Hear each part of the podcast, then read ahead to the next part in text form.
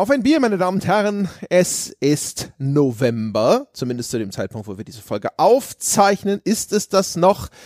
Und im Winter, ja, da, da kuscheln wir uns ja alle in öffentlichen Verkehrsmitteln eng zusammen, um Krankheitskeime zu übertragen. Ja, da kriegt jeder ein bisschen Fremd-DNA mit und deswegen sprechen wir über Krankheit in Videospielen und das sind ich und der Sebastian dieses Mal. Hallo Sebastian. Hallo André, ich habe bereits mit meiner Stummschaltetaste einen ordentlichen brachialen Nieser, ja, weggelöscht und aus dieser Aufnahme getilgt. Ah, die Nase läuft ein bisschen. Ach hey. Ja. Ist das, geht's da schon los? Da geht's los. Foreshadowing, ja. ich habe auch so äh, um diese Jahreszeit so einen gefühlten Dauerschnupfen, der einfach so, ne, so, so immer so ein bisschen so im Hintergrund läuft einfach, ne? Wie so so ein, äh, wie sagt man dazu, im, wenn so ein Motor einfach äh, Standgas, ist das richtig? Du bist doch Autofahrer. Ja, Standgas ja. ist das richtige Wort. Na, perfekt. Ne? So ist das. Es ist eine der gefürchteten äh, Frühmorgensaufnahmen, deswegen trinken wir kein Bier. Haben wir einen schönen Kaffee wenigstens? Der Kaffee ist bereits drin. Ich ergetze mich jetzt an einem Pyrasa Radler alkoholfrei. Mm. Ein penetrantes alkoholfreies Radler, weil es eben auch einen äh, künstlichen Zuckerzusatz hat, also Zuckerersatzstoff. Deswegen völlig unnatürlich, aber irgendwie geil. Ein Radler, das nicht nach dem Reinheitsgebot gebraut wurde. Kalt, also es ist es ist ein bisschen eklig, aber gleichzeitig mag ich es sehr gern. Moment mal, Zucker zu, heißt das, ist, ist es wie so ein kalorienreduziertes Richtig, Radler, das hat nochmal weniger Ach, Kalorien als ein alkoholfreies Bier. Ja? Double the fun, half the calories. Alkoholfreies Bier hat es überhaupt weniger Kalorien? Ja, ungefähr Echt? die Hälfte. Die Hälfte Ach, der Kalorien in Bier ist Alkohol. Ich dachte, dass das in alkoholfreiem Bier einfach auch nur in Zucker umgewandelt wird. Nee, nee, nee. Also es gibt süßere alkoholfreie Biere, das schmeckt man dann auch. Die haben halt ein bisschen süßere, äh, ja, Sud-Geschichte am Anfang des Brauprozesses. Ich kannte mal all diese Begriffe. Und nee, aber wirklich, äh, mit alkoholischem Bier nimmst du doppelt so viel Kalorien zu dir, wie du musst. Mm, ich habe auch äh, Vitamintabletten am Start, ja. Hier äh, gleich mehrere Packungen aus der Drogerie geholt, um mein, um mein äh, Immunsystem wieder aufzurichten oder ich weiß ja auch nicht, ne? Mein Mitbewohner mhm. isst die ganze Zeit so Gemüse und Früchte und ich sag halt, nein, ja? Das kriege ich doch alles verdichtet, ja? In der optimalen äh, Dosierung vom dem Pharmakonzern meines Vertrauens. Nice. Gibt's da ist auch irgendwas dabei, wo eine richtige Überdosierung möglich ist? Leider nein. Leider nein. Also das, da, dafür bin ich zu arm. Ja, ich kann mir diese hochdosierten Sachen nicht leisten. Deswegen geht's lediglich von Doppelherz ja, das sage ich gerne, ein, ein Vitamin A bis Z und dazu noch fürs Gemüt na, von der DM-Hausmarke ein bisschen Vitamin D. On top, ja. Da wird ein bisschen überdosiert, aber das ist, ähm, das ist nicht viel. okay. Womit dosierst du dich heute, André? Ich habe einfach einen total profanen Chipo-Kaffee. Da gab's jetzt neulich, äh, ich will die Marke gar nicht nennen, aber da gab es neulich irgendwas, äh, ähm, es ist auch geil, die Marke schon genannt. ähm, naja, auf jeden Fall, da gab es neulich irgendwie so ein Kilo-Paket im Angebot und vor allem diese Stangen. Kennst du das? Ja, also ein bisschen so wie Hä? früher Zigaretten verkauft wurden, wird heute Kaffee teilweise verkauft in so. Ach, mit zusammengeschweißten Kaffeepackungen. Ja, und halt, das sind halt dann vier 250 Gramm oder 500, 500, nee, 250 Gramm Portionchen, die da äh, so zusammengestöpselt sind.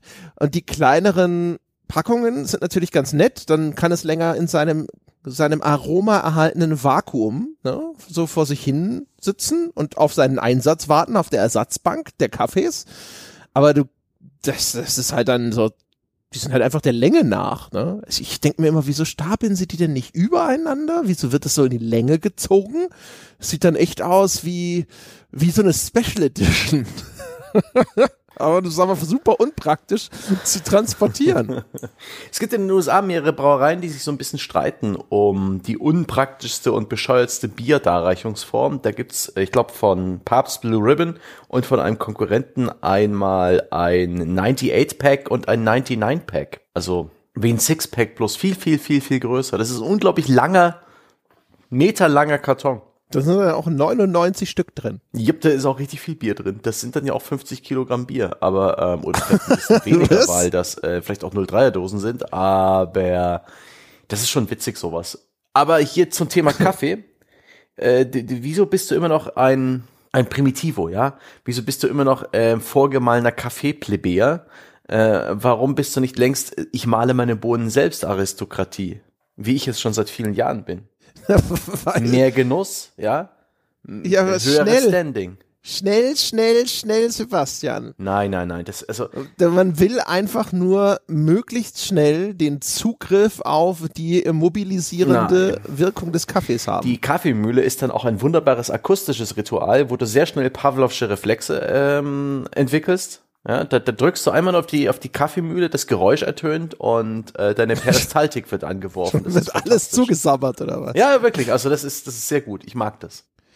Nee, Kaffee ist ja ein Werkzeug. Ja. Mm. Es ist das Sch- äh, Schmiermittel, ja, Mhm. mit dem unsere moderne Servicegesellschaft am Laufen gehalten wird, damit die brave Arbeitsdrohne Mhm. ja, ihren Erschöpfungszustand am Morgen möglichst schnell und effizient überwinden kann.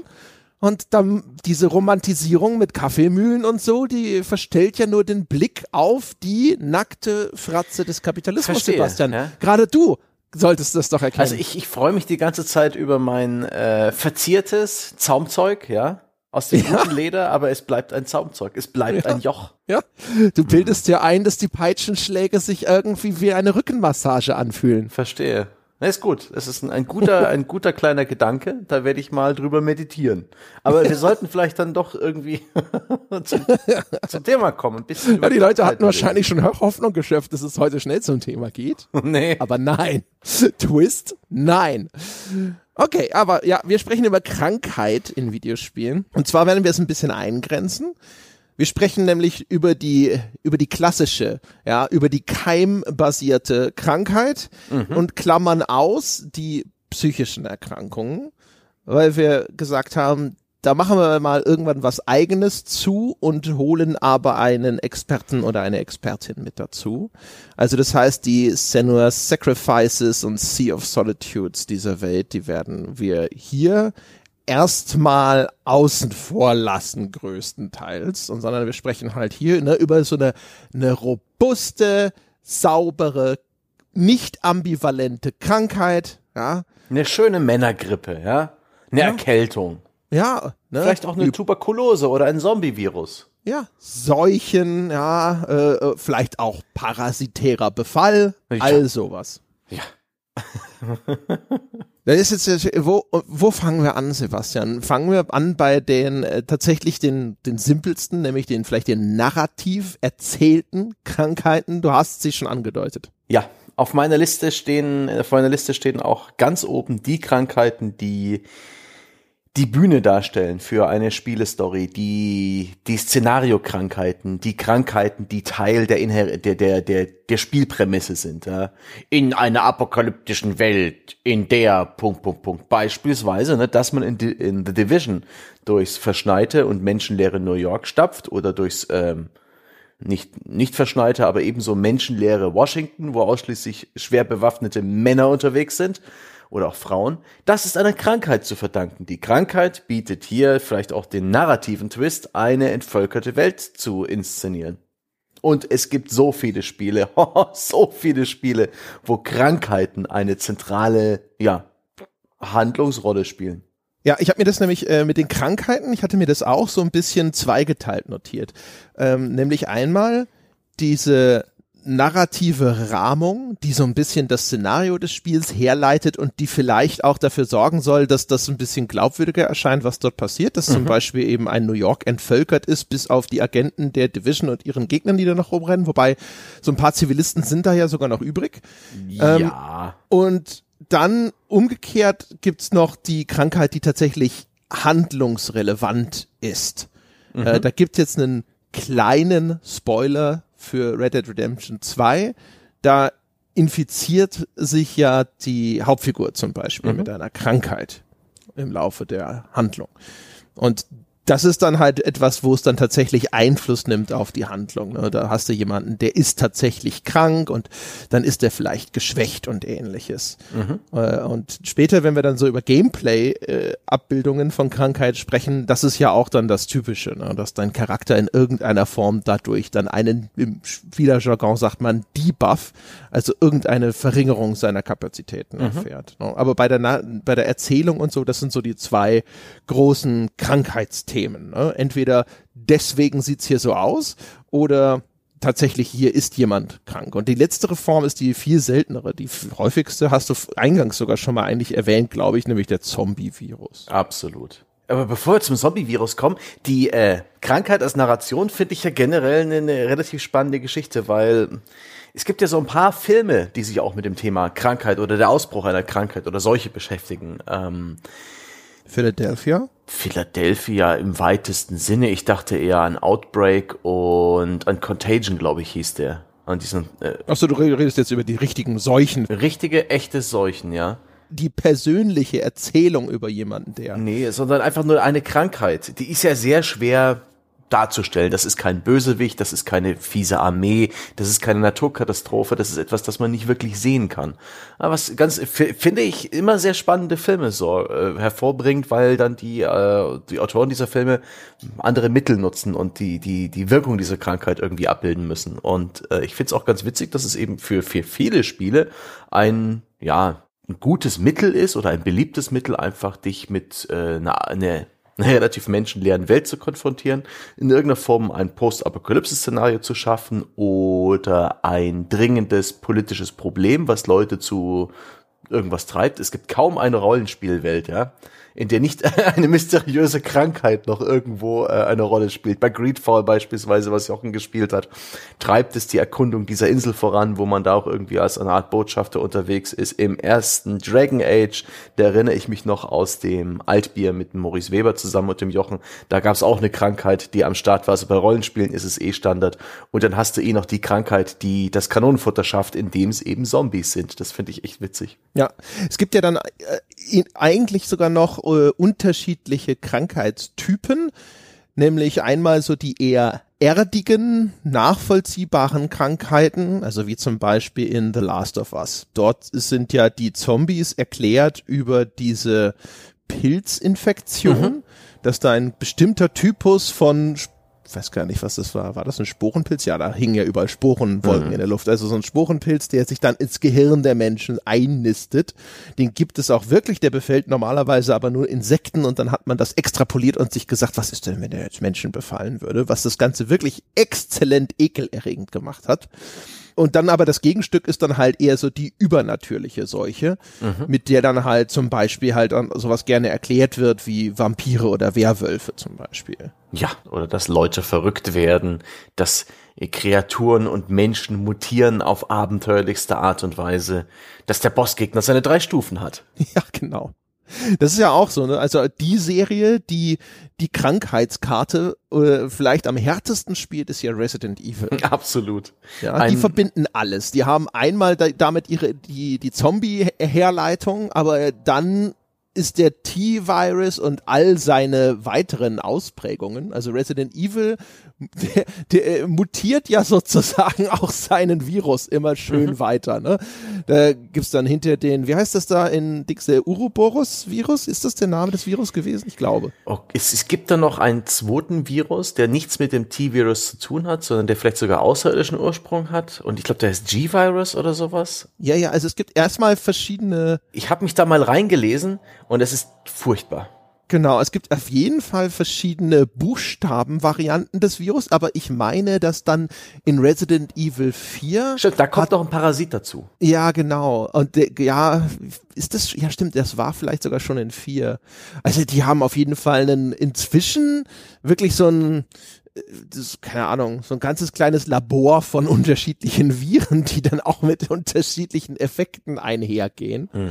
Ähm, und, und aber eigentlich ist es ja in Resident Evil immer ziemlich absurd und ist hier dann halt einfach nur äh, eine Erklärung dafür, warum sich diese Gegnertypen nochmal wandeln. Mhm. Ne? Dann ist die Mutation noch schlimmer oder äh, wie du schon gesagt hast, dann gibt's vielleicht noch irgendwelche Sekundäreffekte. Ich glaube, das fing in Resident Evil Zero so richtig an, dass wenn man Gegner erlegt hat, dass dann äh, da so wie so kleine Schleimwürmchen oder sowas am Boden zurückblieben auf einmal, ne? dass da diese Parasiten mhm. auf einmal noch sichtbar wurden, wo man sich vielleicht auch gedacht hat, da können wir noch einen Schritt weitergehen in dieser Horrornomenklatur. Das ist dann halt noch mal ein bisschen ekliger.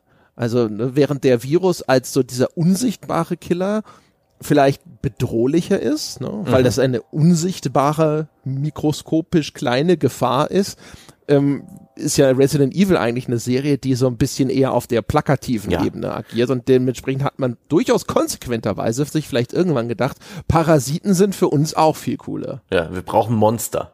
Wir brauchen eklige Monster. Ja, diesen Körperhorror, ne? Ja. Das, das, da quillt etwas raus, wo man gesagt, oh mein Gott, das äh, ne, hat sozusagen die ganze Zeit den Körper befallen.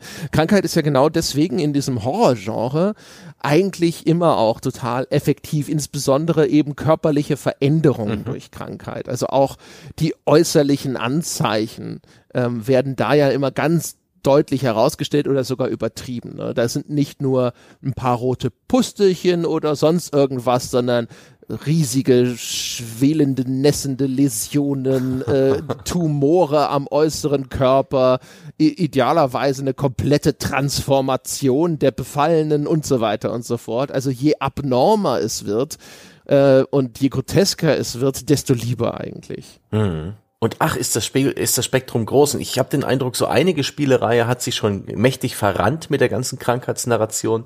Bei Resident Evil sehe ich keinen Wert darin, das jemals aufzudröseln. Da gibt's Fan-Wiki-Seiten, die das im Detail jeden Krankheitsaspekt und T- und G-Drivers-Aspekt der einzelnen Spiele erklären, aber das bringt mir als Leser oder auch als informierter Mensch überhaupt nichts zum Genuss des Spieles. Es trägt nichts bei. Genauso habe ich zum Beispiel bei Dead Space, bei der Trilogie, ähm, das Gefühl, dass sie sich da auch komplett verrannt haben mit der Herleitung dieser, ja, dieses, ja, in, in, in dem Spiel ist es auch eine Art Krankheit, eine Art Seuche, eine Art Impuls, ähm, die dafür sorgt, dass dann eben auf dieser Raumstation alle mögliche DNA mutiert und äh, Monster schafft und das ist alles schrecklich schrecklich, schrecklich da Sinn zu stiften aus diesem ganzen Kauderwelsch an, an Deus Ex Machinas und jetzt passiert das und ah, aber Krankheiten geben zumindest. Ja, warte, warte, warte, bei Dead Space, ja, lass uns ruhig mal kurz noch bei diesem Horror-Thema bleiben und dann eben bei Dead Space, da kommt ja noch ein anderer Aspekt hinzu, was ganz interessant ist, weil, ähm, also erstens, das ist dann vielleicht eine Spielart des, der übernatürlichen Krankheit, ne? In diesem Fall halt so Science-Fiction-Gedöns und so, aber halt auch übersteigert in etwas, mhm. was dann eben nicht mehr also die Science in der Fiction ist eigentlich über, schon längst durch die Luftschleuse ja. ins All gegangen. Äh, äh, aber was natürlich auch sehr häufig gerne gemacht wird, ist ein Virus als so eine Art Superorganismus zu mhm. begreifen. Mhm. Das sind halt Millionen von diesen winzig kleinen Viren, die aber insgesamt so eine Art Schwarmintelligenz besitzen. Und das ist ja dann in Dead Space so ein bisschen äh, damit drin. Da gibt's ja auch dann die religiösen Fanatiker, die eigentlich äh, die Infektion irgendwo suchen und verbreiten wollen, weil sie glauben, dass sie damit in dieser neuen, in diesem neuen Bewusstsein aufgehen können. Und auch das ist so gerade so ein Horror-Trope, dass halt mhm. dann der Krankheit noch ein Bewusstsein quasi zugesprochen wird.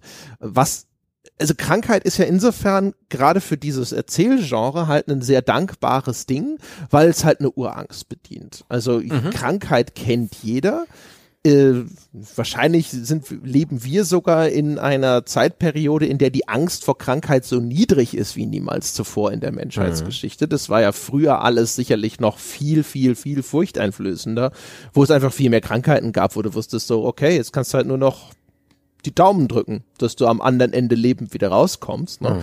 Mhm. Äh, weil es halt dieses oder jenes Präparat alles noch nicht gegeben hat.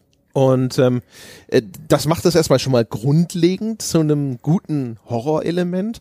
Und dann versucht man halt das Ganze nochmal irgendwo zu steigern. Und Steigerungsmöglichkeiten sind eben entweder besonders erschreckende Symptome, dass du denkst so, du dachtest, das willst du nicht haben, warte mal, bis du meine Krankheit gesehen hast. Die willst du nämlich ganz, ganz, ganz erst recht nicht haben.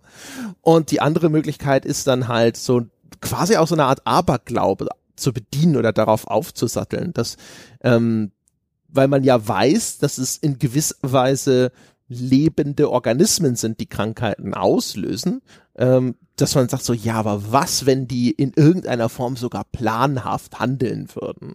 Ja. Oder halt, da ist dann die, der Übergang zu dem Thema, das wir so ein bisschen aussparen wollen, natürlich auch, was, wenn sie Veränderungen an deinem Bewusstseinszustand auslösen, wenn mhm. die Krankheit dich quasi wahnsinnig macht. Das ist ja der, die Begleiterscheinung bei dem ganzen Zombie-Virus-Zeug, dass das nicht nur dazu führt, dass du äußerlich total verändert wirst, sondern dass es dich auch geistig verändert. Der Zombie ist ja meistens in irgendeiner Form auf eine primitivst mögliche Stufe herabgesetzt und hat dann eben auch den unstillbaren Hunger nach Gehirn, Menschenfleisch oder ähnlichem, ne, wo er dann halt auch noch zusätzlich dann auf einmal durch diese Bewusstseinsveränderung monströse Züge bekommt. Mhm.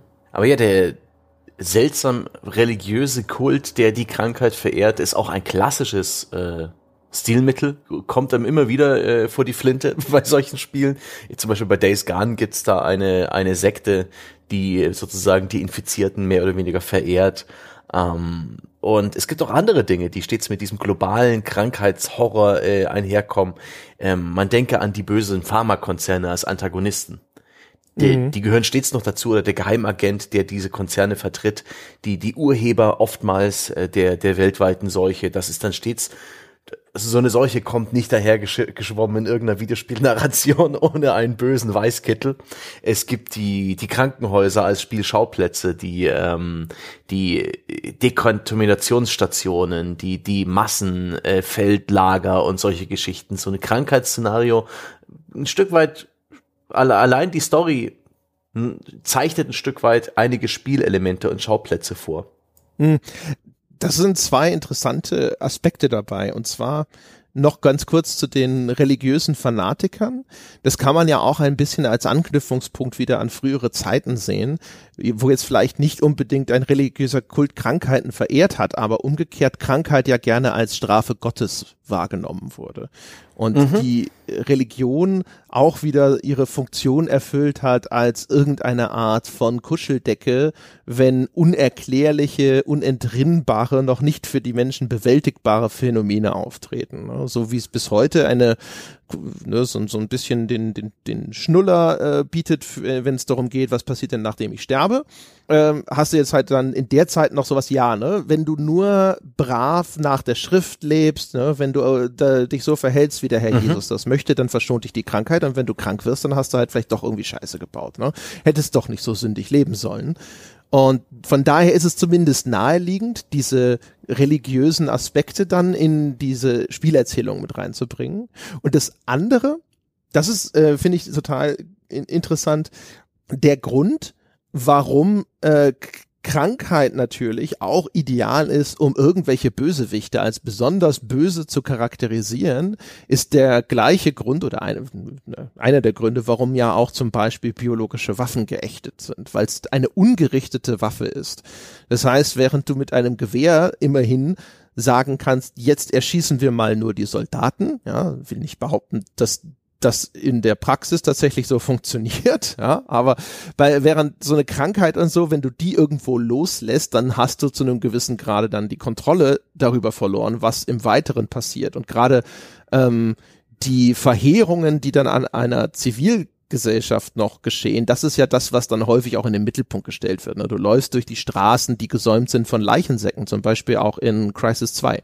Da gibt's ja auch äh, dieses solchen Szenario. Da kommst du, glaube ich, aus der U-Bahn raus und dann bist du da in New York und dann li liegen da überall diese Leichensäcke rum. Mhm. Und ähm, das ist halt immer so, das Szenario möglichst eben etwas, das erkennbar eine sonst von vielen Menschen bevölkerte äh, Örtlichkeit ist, ne? also jetzt in diesem Fall halt New York City, mhm. die dann plötzlich menschenleer ist, aber dann eben auch noch die Darstellung der zivilen Verluste, um halt nochmal zu verdeutlichen, was es hier sozusagen, das ja, es gibt ja immer, wird ja immer mit zweierlei Maß gemessen sozusagen. Ne? Die Soldaten, die fallen, haben sich ihr Schicksal so ein bisschen selber ausgesucht und die Zivilisten, das sind die Unschuldigen. Wenn es die erwischt, ist besonders schlimm. Und dementsprechend wird das dann halt gerne auch nochmal besonders drastisch inszeniert. Mhm. Oh, und Quarantäne und sowas. Ähm, die bei Prototype. Zwei Spiele gab's davon. Da war auch beim zweiten Spiel äh, so ein Open-World-Spiel aus dem Hause Activision von High Moon Studios, glaube ich, damals. Die inzwischen auch geschlossen wurden. Nee, die hießen anders. Relic, Rebel, irgendwas. Radical? Free Radical. Ja, jedenfalls die, äh, das war, die waren gar nicht schlecht und da war eben auch die Spielwelt eingeteilt in drei äh, Quarantänestufen, die auch alle so ein bisschen in Quarantänestufe grün. Gab's halt noch ziviles Leben. In Quarantänestufe zwei waren die Infizierten dann schon eingekesselt und eine starke Militärpräsenz. Und die rote Stufe, die war dann mehr oder weniger auf Monster überfüllt. Und das ist schon irgendwie ganz witzig, wie, wie dann sogar die, äh, ja, solche Elemente wie Quarantäne und, und das der Umgang mit der infizierten Bevölkerung halt so ganz klassisch das Spiel ausschmücken. Eigentlich fast schon erwartbar. Ich habe dann von wirklich von diesem Infektionshorror und Infektionsszenario relativ klare Erwartungen daran, wie welche ja welchen welches Leveldesign die das Spiel wählen wird, welche auf welche Elemente ich stoßen werde. Ich habe übrigens Scheiße gesagt gerade. Free Radical sind glaube ich, das sind ja die ehemaligen, die jetzt Dambuster geworden sind, die Homefronts. Genau, das sind die Timesplitters-Macher. Ich meine irgendwas ja. anderes, aber Radical das ist nicht so wichtig. Es ist einfach nur Radical, einfach nur Radical. Entertainment gewesen. Sehr gut, ja. dann ist auch das geklärt. Ja, ja, stimmt. Da gibt's übrigens auch wieder ganz interessante Elemente. Ne? Also zum einen hast du recht, was, was dann häufig ja auch noch kommt, ist dann die solchen Bekämpfungsmaßnahme, mhm. wo man ja auch eigentlich auch egal in welcher Zeitperiode sieht, dass teilweise eine jetzt ist auf einmal, um diese Seuche einzudämmen, muss halt mit äußerster Rücksichtslosigkeit vorgegangen werden. Jetzt, jetzt müssen Gräuel ausgepackt werden.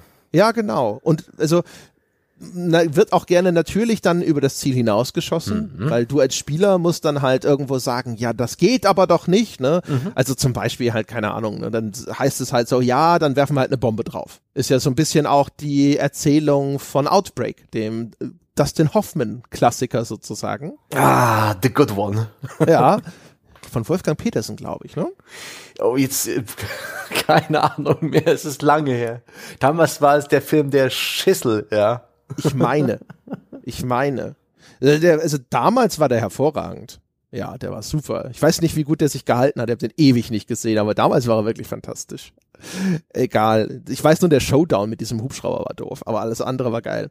Aber ähm, da geht's ja auch darum, dass äh, im Grunde genommen, ne, dass, dass Militär, das ja grundsätzlich gerne sehr trigger-happy ist, ja, und das es gar nicht erwarten kann, Bomben auf alles zu werfen, dessen erste Lösung bei irgendeiner größeren Bedrohung auch immer äh, Atombombe über bewohntem Gebiet ist, ja. Burn it down, das, burn it all down. ja, genau, kill it with fire.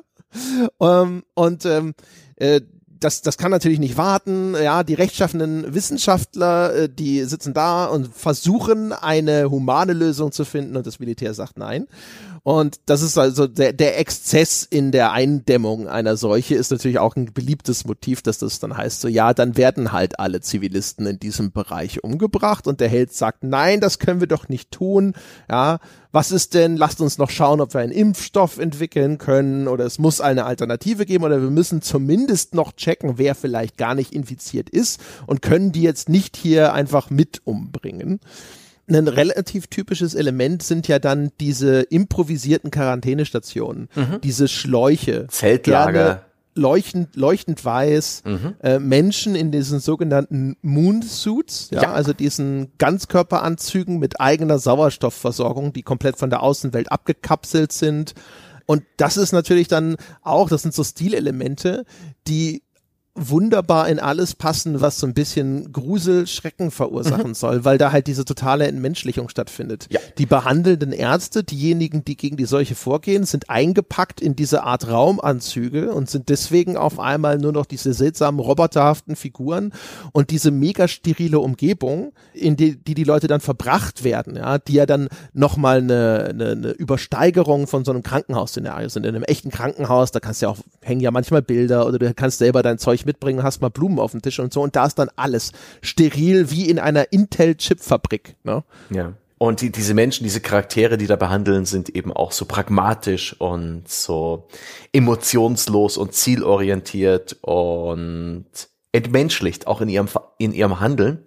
Ähm, insbesondere wenn ich jetzt zum Beispiel an Days Gone denke, wo eben auch wirklich ein, ein Handlungsfaden ausschließlich von Leuten in diesen Moonsuits durchgeführt wird, mit denen man das ganze Spiel über zu tun hat, deren Gesicht, deren Agenda man nicht wirklich kennenlernt, über deren Spuren man immer wieder stößt. Das ist echt nett gemacht.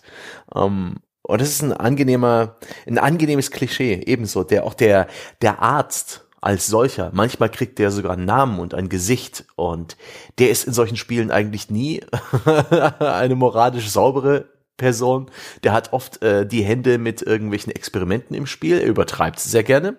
Oftmals landet der Arzt, der dann mutiert als Endgegner oder er ist ohnehin mit dem Verschwörer an Bord, der irgendwie das Unglück im Spiel zu, äh, zu äh, verantworten hat. Also Ärzte in Videospielen. Eine relativ verzerrte Darstellung im Vergleich zu realen Ärzten. Es ist halt in dem Falle so wieder auch, ne, die, die, dadurch, dass die in diesen solchen Schutzanzügen stecken, ist ihr Gesicht verborgen mhm. oder zumindest irgendwie verzerrt, ne, haben ja meistens so einen Plastikvisor davor mhm. oder sonst irgendwas. Atemmaske. Ja, und das ist dann halt wie bei den Stormtroopers, wo halt das Gesicht ja auch komplett unter so einem Helm verborgen ist, ne? Also die weißen Soldateneinheiten aus Star Wars oder eben hier äh, die Brotherhood of Steel aus Fallout und so. Mhm. Und deswegen, die haben ja dann auch alle dieses robotische Aussehen und weil das Gesicht verborgen ist, gibt es keine Mimik und dementsprechend, das ist so die Implikation, gibt es keine Empathie, mhm. weil du siehst halt nichts mehr, ob da irgendwo eine mitfühlende ja. Regung ist oder sowas und dementsprechend sind diese Figuren häufig dann auch inszeniert. Der Arzt, selbst wenn er jetzt nicht per se ähm, vielleicht sogar Verursacher ist oder sonst irgendwie mit Be Vertuschungsbemühungen der Bösen in Verbindung steht, ist dann halt jemand, der das mit dieser kalten Distanz eines ja. Laboranten äh, betrachtet, der Tierversuche durchführt. Wir brauchen mehr Testobjekte. Durchstreift ja, genau. das Gebiet nach Kindern. Sie ja, haben da einen kann man schnelleren Stoffwechsel. Stimmt. Bei Dead Space 2 gibt's ja dann auch zum Beispiel diese äh, Raumstation, wo erkennbar dann eben Menschenversuche durchgeführt werden. Ist ja auch gerne, ne? Ja, die, die Krankheit, die wird erst in irgendeinem abgesiegelten Laboratorium illegalerweise an Menschen äh, ausprobiert und dann aber passiert irgendetwas und das Ganze bricht aus diesem äh, abgeschirmten Rahmen aus und mhm. dann ist eigentlich erst die der Notfall, die Katastrophe am Start, gegen die du als Held dann vorgehen musst oder wo du zumindest irgendwie äh, lebend aus dieser Situation rauskommen musst. Ja. Ach ja, die Krankheiten.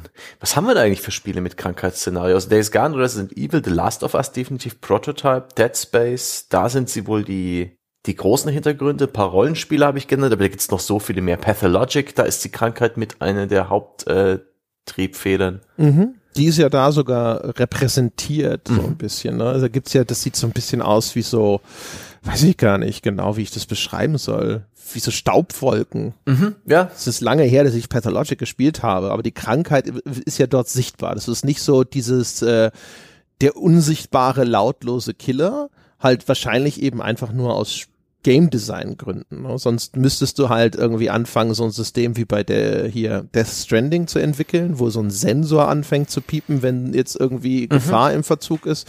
Und man hat sich halt stattdessen einfach der Lesbarkeit wegen für so eine visuelle Repräsentation der Krankheit äh, entschieden. Ja, braucht man schon. Also die, die, die, die reale Krankheit, die realistische Seuche, so wie eine Schweinegrippe, die aktuell durch die Lande zieht, ähm, abgefahren. Die afrikanische Schweinepest oder Schweinegrippe, reales, äh, realer Fall, hat in China dieses Jahr zur, zum Keulen von 50 Prozent der Schweinepopulation geführt. Millionen und Abermillionen von Schweinen mussten in China äh, dieses Jahr umgebracht werden, um das, äh, die, die Verbreitung dieser Seuche zu verhindern.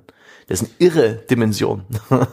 Aber so eine, so eine reale Seuche, ob das jetzt Tiere oder Menschen betrifft, ist halt nicht abbildbar. Das ist kein Gegner, auf den man schießen kann. Es ist kein, äh, Keime sind kleiner als jedes Pixel einer Videospielgrafik. Und äh, Gott sei Dank gibt's Zombies. naja, wir haben ja, wir Oder, kommen später ja noch auf, auf Fälle zu sprechen, wo das tatsächlich irgendwo in irgendeiner Form sogar äh, absichtlich oder unabsichtlich geschehen ist. Mhm.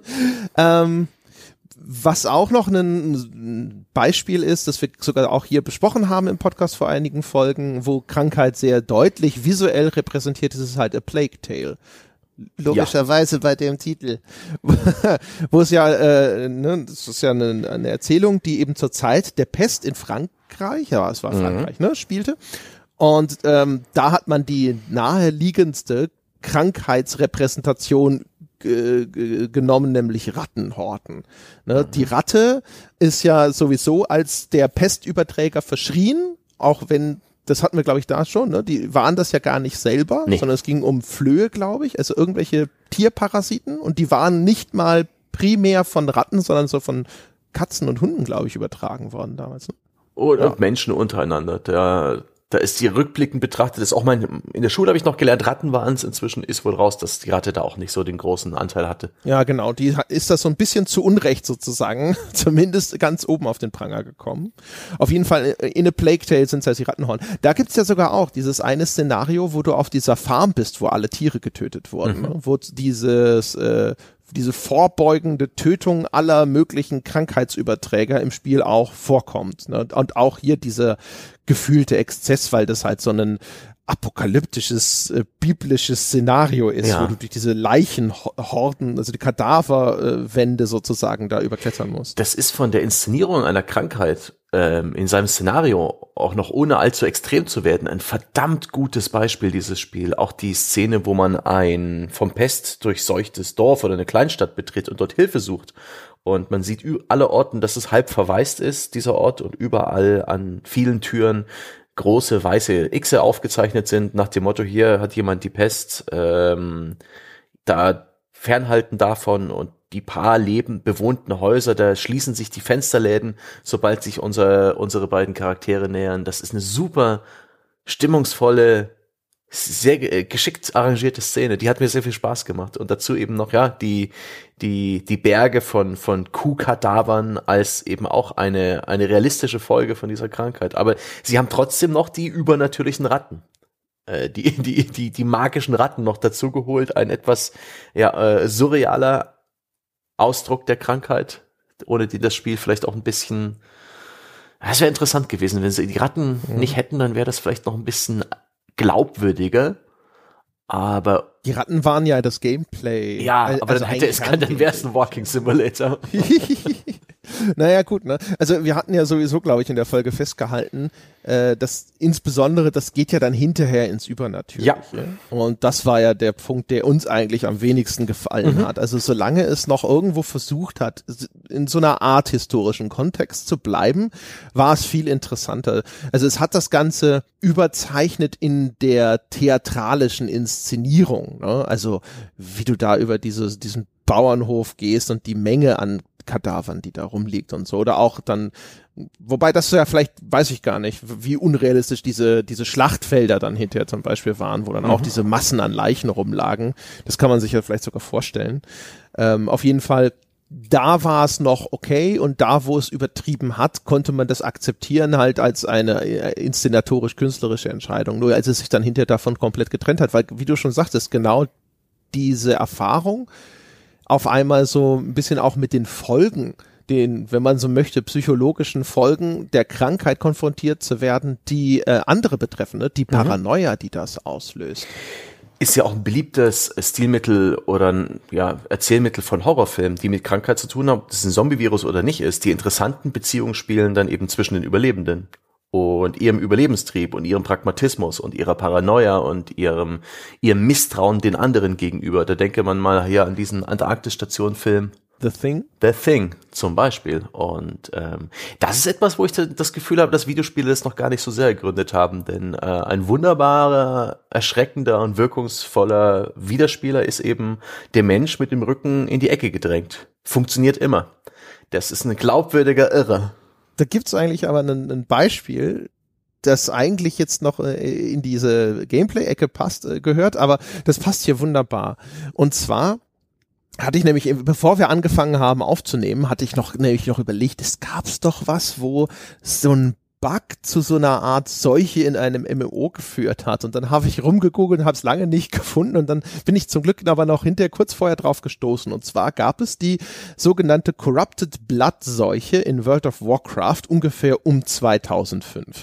Und das, ich habe das selber nicht erlebt. Ich habe ja selber äh, kein World of Warcraft groß gespielt. Das heißt jetzt alles hier kommt so die Secondhand-Erklärung, äh, wie das damals anscheinend abgelaufen sein soll. Und zwar gab es dort einen Boss namens Sulgrupp und der hatte als Teil seiner Angriffe die Fähigkeit, dem Spieler Blut abzusaugen und sich damit selbst zu heilen.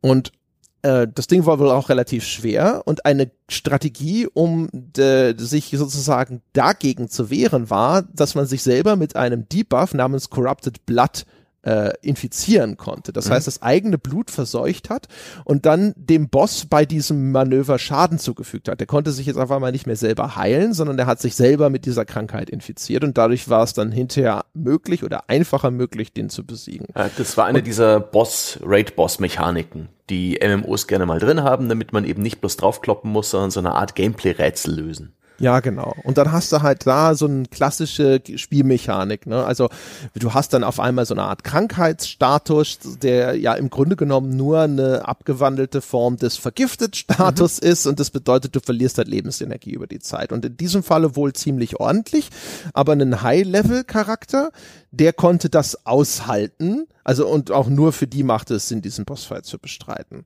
Äh, niedriglevelige Charaktere hätte sowas dann ruckzuck dahin gerafft, aber das ist in diesem Kontext jetzt kein Problem. Das Problem entstand dann aber dadurch, dass da sozusagen ein Bug war oder dass bestimmte Dinge nicht bedacht wurden. Und was nicht bedacht wurde, so wie ich das nachgelesen habe, ist, dass es gibt ja in World of Warcraft Pets, also Begleiterkreaturen, mhm. die die Spieler beschwören konnten. Und diese Pets bekamen die gleichen Buffs und Debuffs, die der Spieler auch hatte, aber die behielten die anscheinend auch. Und das heißt also, wenn so ein Pet irgendwo dann später nochmal beschwört wurde, kam es halt wieder mit diesen Statuseffekten, die es zum letzten äh, Stand hatte. Und auf auf diesem Wege ist es aus dieser eigentlich abgeschirmten Zone dieses Boss-Raids rausgekommen mhm. in die normale Spielwelt. Ja, das war auf einmal dieses Pad da, das hatte noch diesen Statuseffekt und dieser Statuseffekt, der war auch infektiös. Also wenn die, ja. Genau, wenn die Figur einer anderen zu nahe kam, dann sprang das über. Die Pets haben dann NPCs mit dieser Krankheit infiziert, ja, was halt so, weil einfach nicht vorgesehen war, dass das außerhalb dieser Boss-Raid-Zone existieren sollte. Dementsprechend gab es auch nichts, was jetzt irgendwo bei dem NPC-Charakter abgefangen hätte, dass dieser Statuseffekt auf ihn übergeht.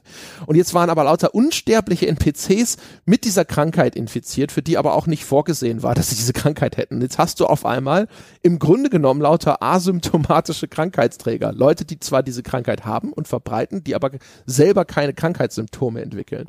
Und das hat wohl dazu geführt, dass lauter auch jetzt niedriglevelige Charaktere auf einmal mit dieser Krankheit infiziert wurden und einfach gestorben sind. Ja.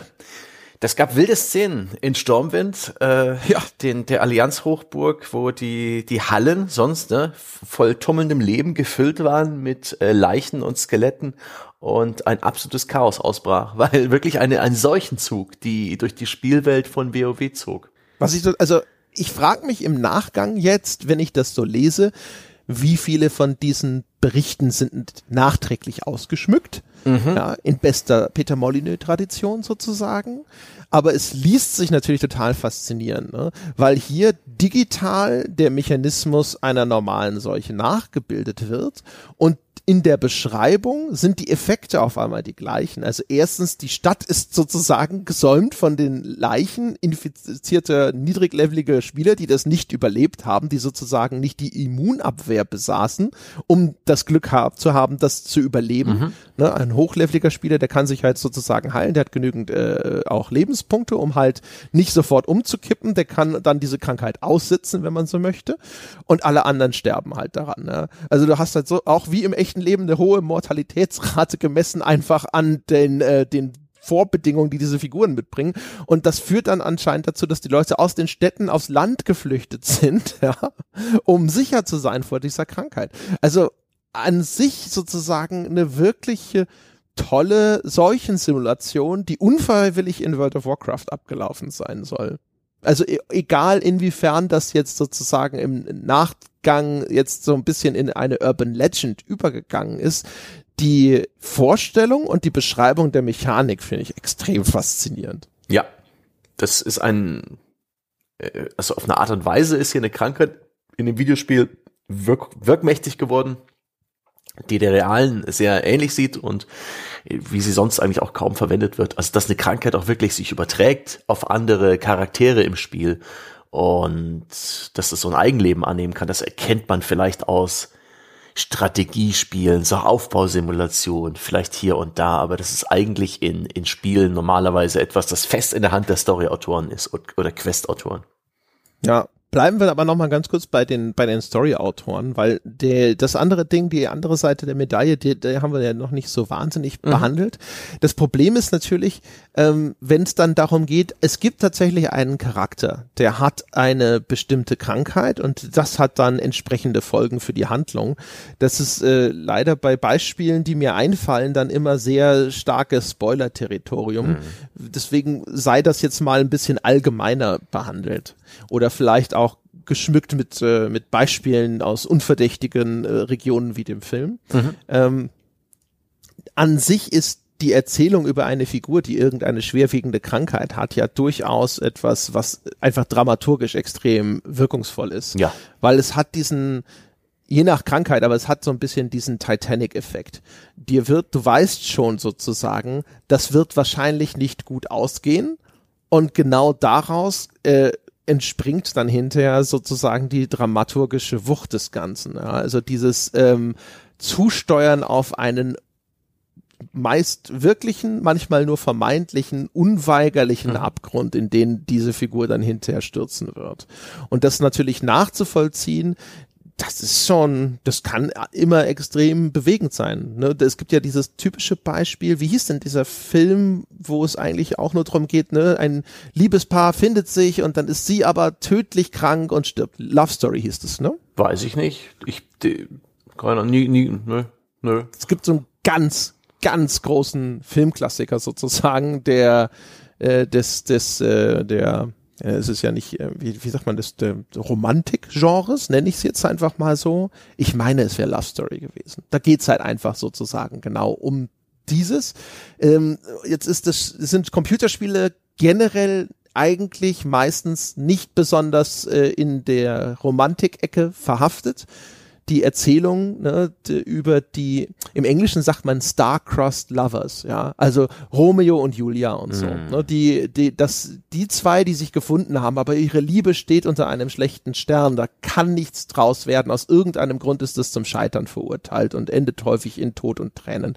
Das ist ein super klassisches Motiv. Das ist in Spielen relativ wenig verbreitet. Mir würde jetzt sogar ad hoc gar nichts einfallen. Und da hat man eher den todgeweihten Protagonisten, ja. Genau, da hast du halt sehr häufig dann halt, aber auch da geht's ja dann so ein bisschen darum, ne? Also der extrem mächtige, virile Held, der nach und nach durch die Krankheit seiner Kapazitäten beraubt wird. Ja, das ist ja tatsächlich etwas, was dann in Computerspielen durchaus ab und zu abgebildet wird. Aber auch nicht oft, weil Krankheit ja sehr gern, äh, wenn man es ernst nimmt, im Gameplay ja ein Malus bedeutet und im, in dem Spiel man ja eigentlich diese Power-Fantasie ausleben will, dass der Charakter ja, ja, immer stärker wird.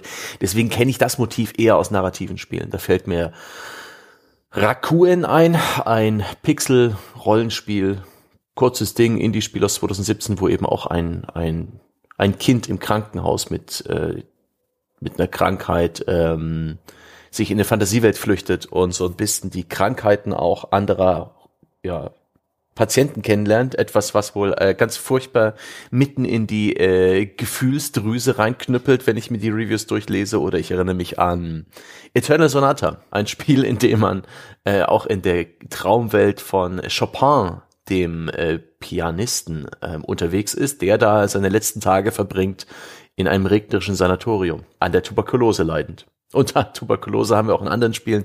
Und es ist auch immer ganz schön, ähm, ohne die jetzt so dringend beim Namen zu nennen, aus Spoilergründen, wenn diese, wenn diese Krankheit, und das habe ich jetzt auch letztes Jahr zum allerersten Mal im Spiel so richtig schön gesehen, so gewisse narrative Beats unterstreicht, wenn man das Gefühl hat, oh mein Gott, meinem Hauptcharakter geht's ja richtig dreckig. Und gleichzeitig geht's mit der Story bergab und beides verstärkt und unterstreicht sich. Und das, ähm, du weißt, welches Spiel ich meine. Ja, ja. Und die Zuhörer, die das Spiel gespielt haben, wissen es auch längst. Und das hat einfach hervorragend funktioniert. Das habe ich nicht erwartet in dem Ausmaß, in, weil ich kenne Krankheit als ein Pop-up taucht auf und sagte, du bist krank, nimm Medizin. Wir kommen später noch ein bisschen mehr zu den Gameplay ähm, äh, aus Formungen von Krankheit und Krankheitssystemen in Spielen. Das ist manchmal oder relativ oft ziemlicher Blödsinn, aber da war es so richtig menschlich. Ein bellendes Husten, eine Kraftlosigkeit, eine spürbare, wirklich für, für mich als Spieler spürbare Schwäche. Fantastisch fantastisch. Und ähm, Krankheit ist auch tatsächlich etwas, was wir ähm, empathisch ja eigentlich ganz gut einschätzen können. Wir sehen jemanden, der vom Husten gebeutelt wird ob das in einem Film ist, in einem Videospiel als NPC ähm, oder in unserem Freundeskreis. Das sind jede Menge Informationen, die da mit, mit einem kräftigen Huster oder mit einem Hinken oder mit einem, mit dem Naselaufen mitgetragen werden und das finde ich sehr schön. Dass es mit dem Hauptcharakter mal so richtig dreckig gehen lässt, das war unglaublich wirkmächtig und da war ich sehr, sehr dankbar dafür, auch wenn das echt nicht angenehm war im besagten Spiel. Du kannst ja auch, also man muss aber auch dazu sagen, ne, das hätte man vermutlich sogar noch äh, besser machen können. Noch drastischer? Ja, weil du ja auch, was du schon gesagt hast, ne? Also die Entmächtigung des Spielers wird halt dann meistens vermieden. Ja. Und der Kunstgriff, und das ist ja auch das, was dann zumindest über die aller, allerweiteste Strecke in dem Spiel passiert ist, das wird dann kompensiert durch die Willensstärke dieser Figur. Natürlich. Zeit, ein Held zu werden. Ja, trotz der körperlichen Gebrechen, ja, ist es ihm durch schiere Mannhaftigkeit möglich, trotzdem weiter hocheffizient seine Widersacher zu bezwingen, Hindernisse zu überwinden und so weiter und so fort. Das war schon alles gut gemacht und so, aber ähm, eigentlich ist ja das Computerspiel in der Hinsicht sogar noch in der Lage oder noch viel eher in der Lage, dich so ein bisschen das Ganze sogar noch nachempfinden oder zu erleben zu lassen zumindest, ne, indem dir eben deine Wirkmächtigkeit entzogen wird, ne? indem du mhm. langsamer wirst, indem du indem auch dein Erfolg einfach nicht mehr so garantiert ist in einem Spiel. Und das ist, äh, das ist aber natürlich trotzdem immer schwierig. Ne? Da kommt dann wieder dieses, ja, macht denn das noch Spaß zu spielen Ding mit rein. Und das ist natürlich immer eine schwierig zu lösende Angelegenheit, hm. weil ne, sehr häufig, wenn, dann sagt man so, okay, es gibt jetzt halt am Schluss so, so, einen, so einen Abschnitt, dann wird's dann halt auch ein bisschen vielleicht eher zu einem Walking Simulator oder ist es auch gar nicht mehr vorgesehen, dass du überhaupt diese Passage ja. bestehen kannst. Ne? Da geht's dann halt zu Ende, aber du darfst halt, ne, die, die, die Figur schleppt sich nicht in einer Cutscene zu ihrem Ende, sondern du darfst diese letzten Schritte halt selber ja. gehen und die Animation vermittelt dir, dass es jetzt hier sozusagen sich dem Ende nähert. Ne? das ist cool, das ist gut umgesetzt. Aber ähm, theoretisch könnte man das noch, noch äh, drastischer oder auch vielfältiger machen. Es gibt ja auch noch eines, das hat jetzt nicht unbedingt also nicht mehr, das hat jetzt nicht mit Krankheit zu tun, ähm, aber es gibt ja das The Graveyard, da mhm. geht es eben um das Altern das Alter, ne? also erstens bringt das Alter natürlich auch jede Menge Krankheitsbilder mit sich, die dem jungen Menschen häufig äh, verschlossen sind noch, ja. Aber da geht's ja auch um die, den Verlust von Kraft, ja, mhm. und äh, körperlicher Befähigung. Und das ist ja so ein super simples Kunstspiel gewesen, wo du einfach nur eine alte Frau über einen Friedhof steuerst und die Figur bewegt sich extrem langsam. Und genau darum ging's. Ne? Dieses Nacherleben, dass man eben nicht mehr so ja, voll von Energie ist, ne, so jung und kräftig wie, wie, wie der einst. Und mhm. gerade weil man als Computerspieler es ja gewöhnt ist, dass einem nicht eine so langsame Fortbewegung durch eine Spielwelt zugemutet wird, hat das Spiel damals zumindest diesen Zweck erfüllt, ja, weil man da saß und dachte so, mein Gott, ich komme kaum vom Fleck, ja, und mhm. dann, das war eher eine intellektuelle Übung. Ist jetzt natürlich nicht so, dass ein Computerspiel dir in irgendeiner Form begreiflich machen könnte, wie tatsächlich dieser physische Zustand sich anfühlt, ja. Wie ist es denn alt zu sein? Aber diesen Gedanken konntest du erfolgreich einpflanzen. Aber ich, mir wäre halt neu und okay, es gibt so viele Spiele, ich kenne nicht alle, aber ein Spiel, in dem man mächtig startet und im Spielverlauf immer weniger kann, immer weniger vermag, schwächer wird, langsamer wird und ja, Fähigkeiten So ein Benjamin Button Spiel. Ja, ein ein ähm, ein umgedrehtes Metroidvania, wo man am Anfang, wo einem am Anfang alle Wege offen stehen und gegen Ende geht vielleicht nur noch einer. Das wäre mal was, aber ich kann mir eben vorstellen, dass das niemandem Spaß macht. Wirklich niemandem. Das weiß ich nicht mal, aber es ist durchaus interessant. Also was du hast, ist natürlich, dass zwischendrin dieser, äh, dieser Schritt gegangen wird, ne? Du hast jetzt all deine Waffen verloren ja. und so. Aber tatsächlich so ein Spiel, das sich halt quasi umgekehrt entwickelt, ne? Mhm. Also so, du startest halt eben sehr, sehr mächtig in das Spiel und dann wird es nach und nach immer weniger. Ich will sagen, da gibt's was, aber es fällt mir gerade nicht ein. Ich, ich habe es noch nie in meinem Leben gesehen. Ähm, wir biegen langsam Richtung Gameplay ab, würde ich sagen, ne? Ja, das tun wir. Wir sind ja schon so, so halb zumindest ja. sind wir ja mit dabei. Dann, also auf dem halben, auf der, auf der Schwelle zwischen Gameplay und Narration ist auch immer die Fetch-Quest für die, für die Impfstoffe. Ja, stimmt. Oder die, das, äh, die Arznei. Ich muss, ähm, du musst Kräuter sammeln im Wald, mein Kind ist krank. Stets beliebt. Also das ist einfach, wenn dir nichts einfällt als Quest-Designer, krankes Kind, kranke Großmutter, McGuffin, raus aus dem Dorf. Da kann man auch wunderbar das Dorf abbrennen, während der Held im Wald ist, Kräuter sammeln. Also sehr, sehr beliebtes Stilmittel. Und ähm, dazu auch, die Behandlung von Krankheiten in den allermeisten Spielen ist kompletter Bullshit. Das ist äh, wie Magie. In der Regel reicht es, ähm, Substanz X zu finden und auf einen Schlag ist alles wieder gut. Stimmt. Du hast das sogar in äh, sehr realistischen Spielen wie oder auf Realismus getrimmten, mhm. ne, die äh, auf eine realistische Anmutung setzen. Das äh, wollen dürfen das nicht immer mit tatsächlichem Realismus verwechseln. Äh, wie Kingdom Come. Mhm. Selbst in Kingdom Come gibt es die Questreihe mit finde Heilpflanzen, äh, finde heraus, wie du die an einem ich glaube, sie nannten es sogar Alchemietisch, zusammen mixen mussten, in welchen Verhältnissen und so.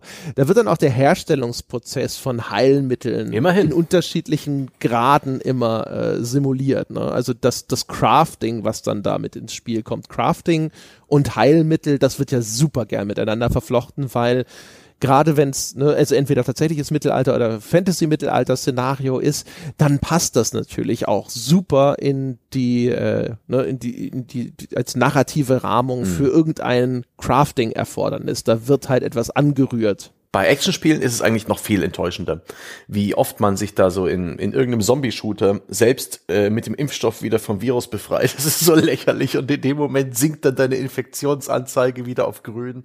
Und es Wenn's ist bloß überhaupt abblöde Item. Ne? Es ist so eine bescheuerte Idee. Du, du, du, du, du schlachtest dich ja durch diverse Zombie-Spiele. Ja. Also die Resident Evils zum Beispiel, wo das ja wirklich nominell äh, immer mit ähm, mit einem Virus oder irgendeine mhm. Art von Krankheitsbefall zumindest äh, verbunden wird. Und dann äh, wirst du erschossen, du wirst ja auch dann teilweise wirklich von den Dingern angefressen oder mhm. sonst irgendwas. Aber eine Infektion, ich glaube, findet in keinem einzigen Resident Evil je statt bei Boah. dir selbst. Natürlich sind die die Kameraden da, die werden gebissen und oh mein Gott, ne, das ist ja auch das, das ein klassischer Trope des Zombie-Genres mhm. insgesamt ist, dass das ja ein Schicksal ist, schlimmer als der Tod und dass irgendein in, infizierter Nebencharakter lieber den Freitod wählt, als sich in eine dieser Kreaturen zu verwandeln. Ja, die, ich glaube, bei Resident Evil Revelations gab es auch einen infizierten Charakter, der dann so ein Armband hatte, das den Infektionsgrad angezeigt hat. Und generell sind Armbänder, die dir sagen, wie infiziert du bist, sehr beliebt. Ich glaube, Dying Light 2 hat auch sowas. Echt, da gibt es ein, ein Infektions... Aber gilt das auch für dich? Kannst du Ich- selbst infiziert sein? Bin der Meinung, ja. Okay.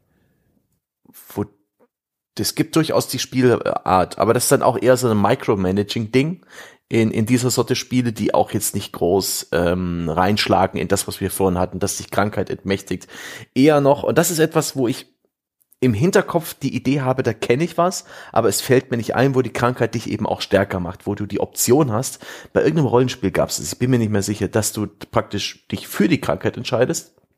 So nach dem Motto Vampirismus oder Werwolf sein und dadurch halt ein gewisse äh, Status Mali mit dir bringst oder gewisse Einschränkungen im Spiel, aber eben auch Vorteile. Ja, also, also wenn wir über diese übernatürlichen Krankheiten sprechen, das ist das Einzige, wo ich ein konkretes Beispiel weiß, da gab es das ja in Oblivion. In Oblivion war das ja sogar ein Feature, wenn man es so nennen will, das wirklich bekannt wurde, weil da wurdest du, glaube ich, an einer Stelle im Spiel, wenn du draußen unter freiem Himmel übernachtet hast, grundsätzlich von einem Vampir infiziert. Und die Quest, die du absolvieren musstest, um dich von diesem Vampirismus zu befreien, war ein elendes Ding.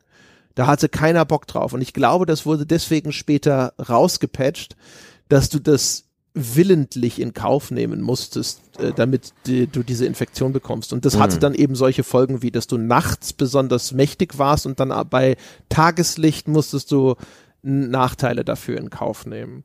Ich weiß nicht, ob ich das jetzt hundertprozentig richtig zusammengebracht habe, aber so grob war das. Ja, also du, du bist, du wachst auf und dann sagt dir das Spiel in so einer Textbox so, haha, hoppala, ne, was ist denn hier passiert? Ja, und, äh, und es war halt echt nervtötend, dann sich wieder zu entvampirisieren. Was ich noch ganz nett fand, ist die Verstrahlung, praktisch auch eine Krankheit in den Fallout-Spielen. Zu viel Ja. Radioaktivität macht dich strahlenkrank. Strahlungskrankheit nennen die Jo. das ja sogar. Aber bis Fallout 2 wurde man dann noch abhängig von den Medikamenten, die man dafür benutzt hat. Und ab, ab Fallout 3 ist es dann auch nur noch ein triviales Micromanagement-Aufgabending. Bäh. Es, es gibt ja in Fallout sowieso eine ganze Reihe von Krankheitszuständen. Also du ich weiß jetzt nicht in welchen Fallout konkret, also meine Erinnerung ist wahrscheinlich größtenteils natürlich auf Fallout 4 bezogen, weil es halt das jüngste in Anführungsstrichen richtige Fallout gewesen ist. Aber du kannst ja in Fallout auch zum Beispiel durch kontaminiertes Essen krank werden. Da gibt's so, ich glaube, parasitären Befall, den du dir zuziehen kannst und so.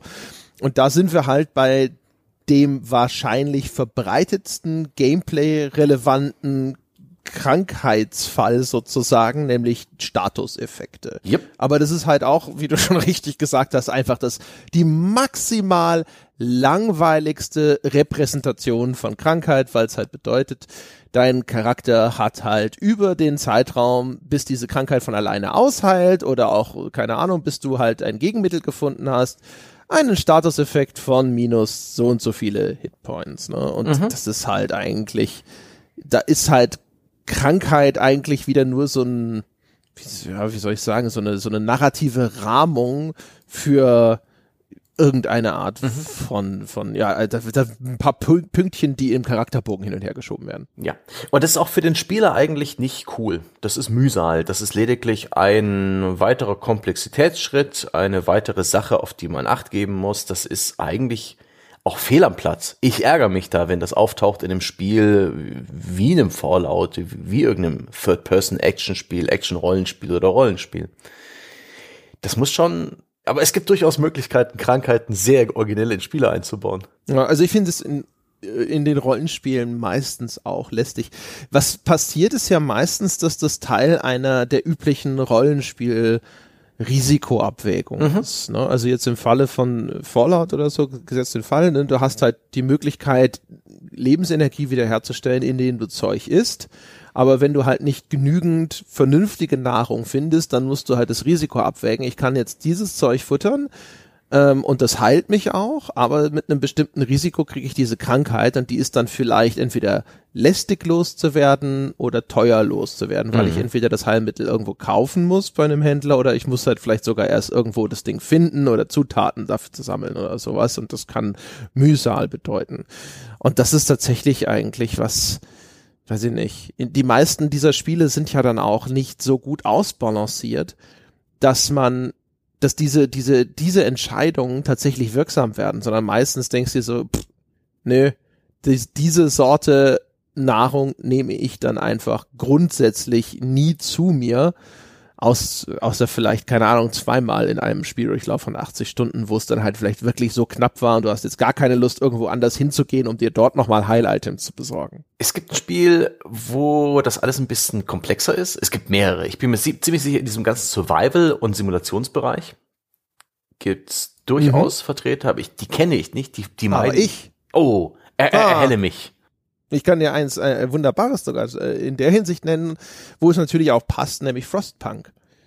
Wo tatsächlich ja mm. sogar in einem Aufbaustrategiespiel Krankheit mit berücksichtigt ist. Ähm, und das ist ja ein, wie, wie fast alle Aufbauspiele zu einem gewissen Grad zumindest ein Ressourcenmanagement-Spiel.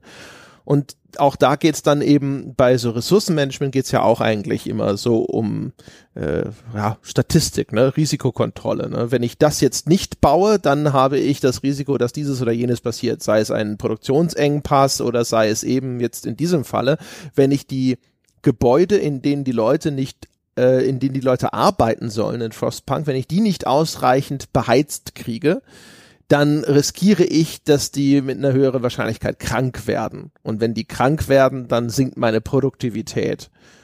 Und das ist sozusagen das, was du dann, was du dann da machst. Und dann geht's wieder so in einem zweiten Schritt weiter. Wie gut ist meine medizinische Versorgung? Habe ich da die entsprechenden Gebäude bereitgestellt? Falls ja, werden die Leute halt in einem Zeitraum X geheilt oder sonst irgendwie wiederhergestellt und dann können sie wieder produktiv werden. Und wenn ich unterversorgt bin, dann kann es mir passieren, dass mir Arbeitskräfte wegsterben.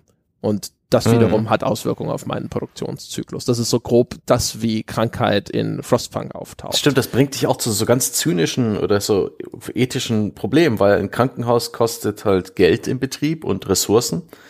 Und letztendlich gibt's da auch einen gewissen Anteil von Leuten, die werden nicht mehr gesund. Was macht man? Macht man es bei ihnen wie mit den Kühen in The Plague Tale?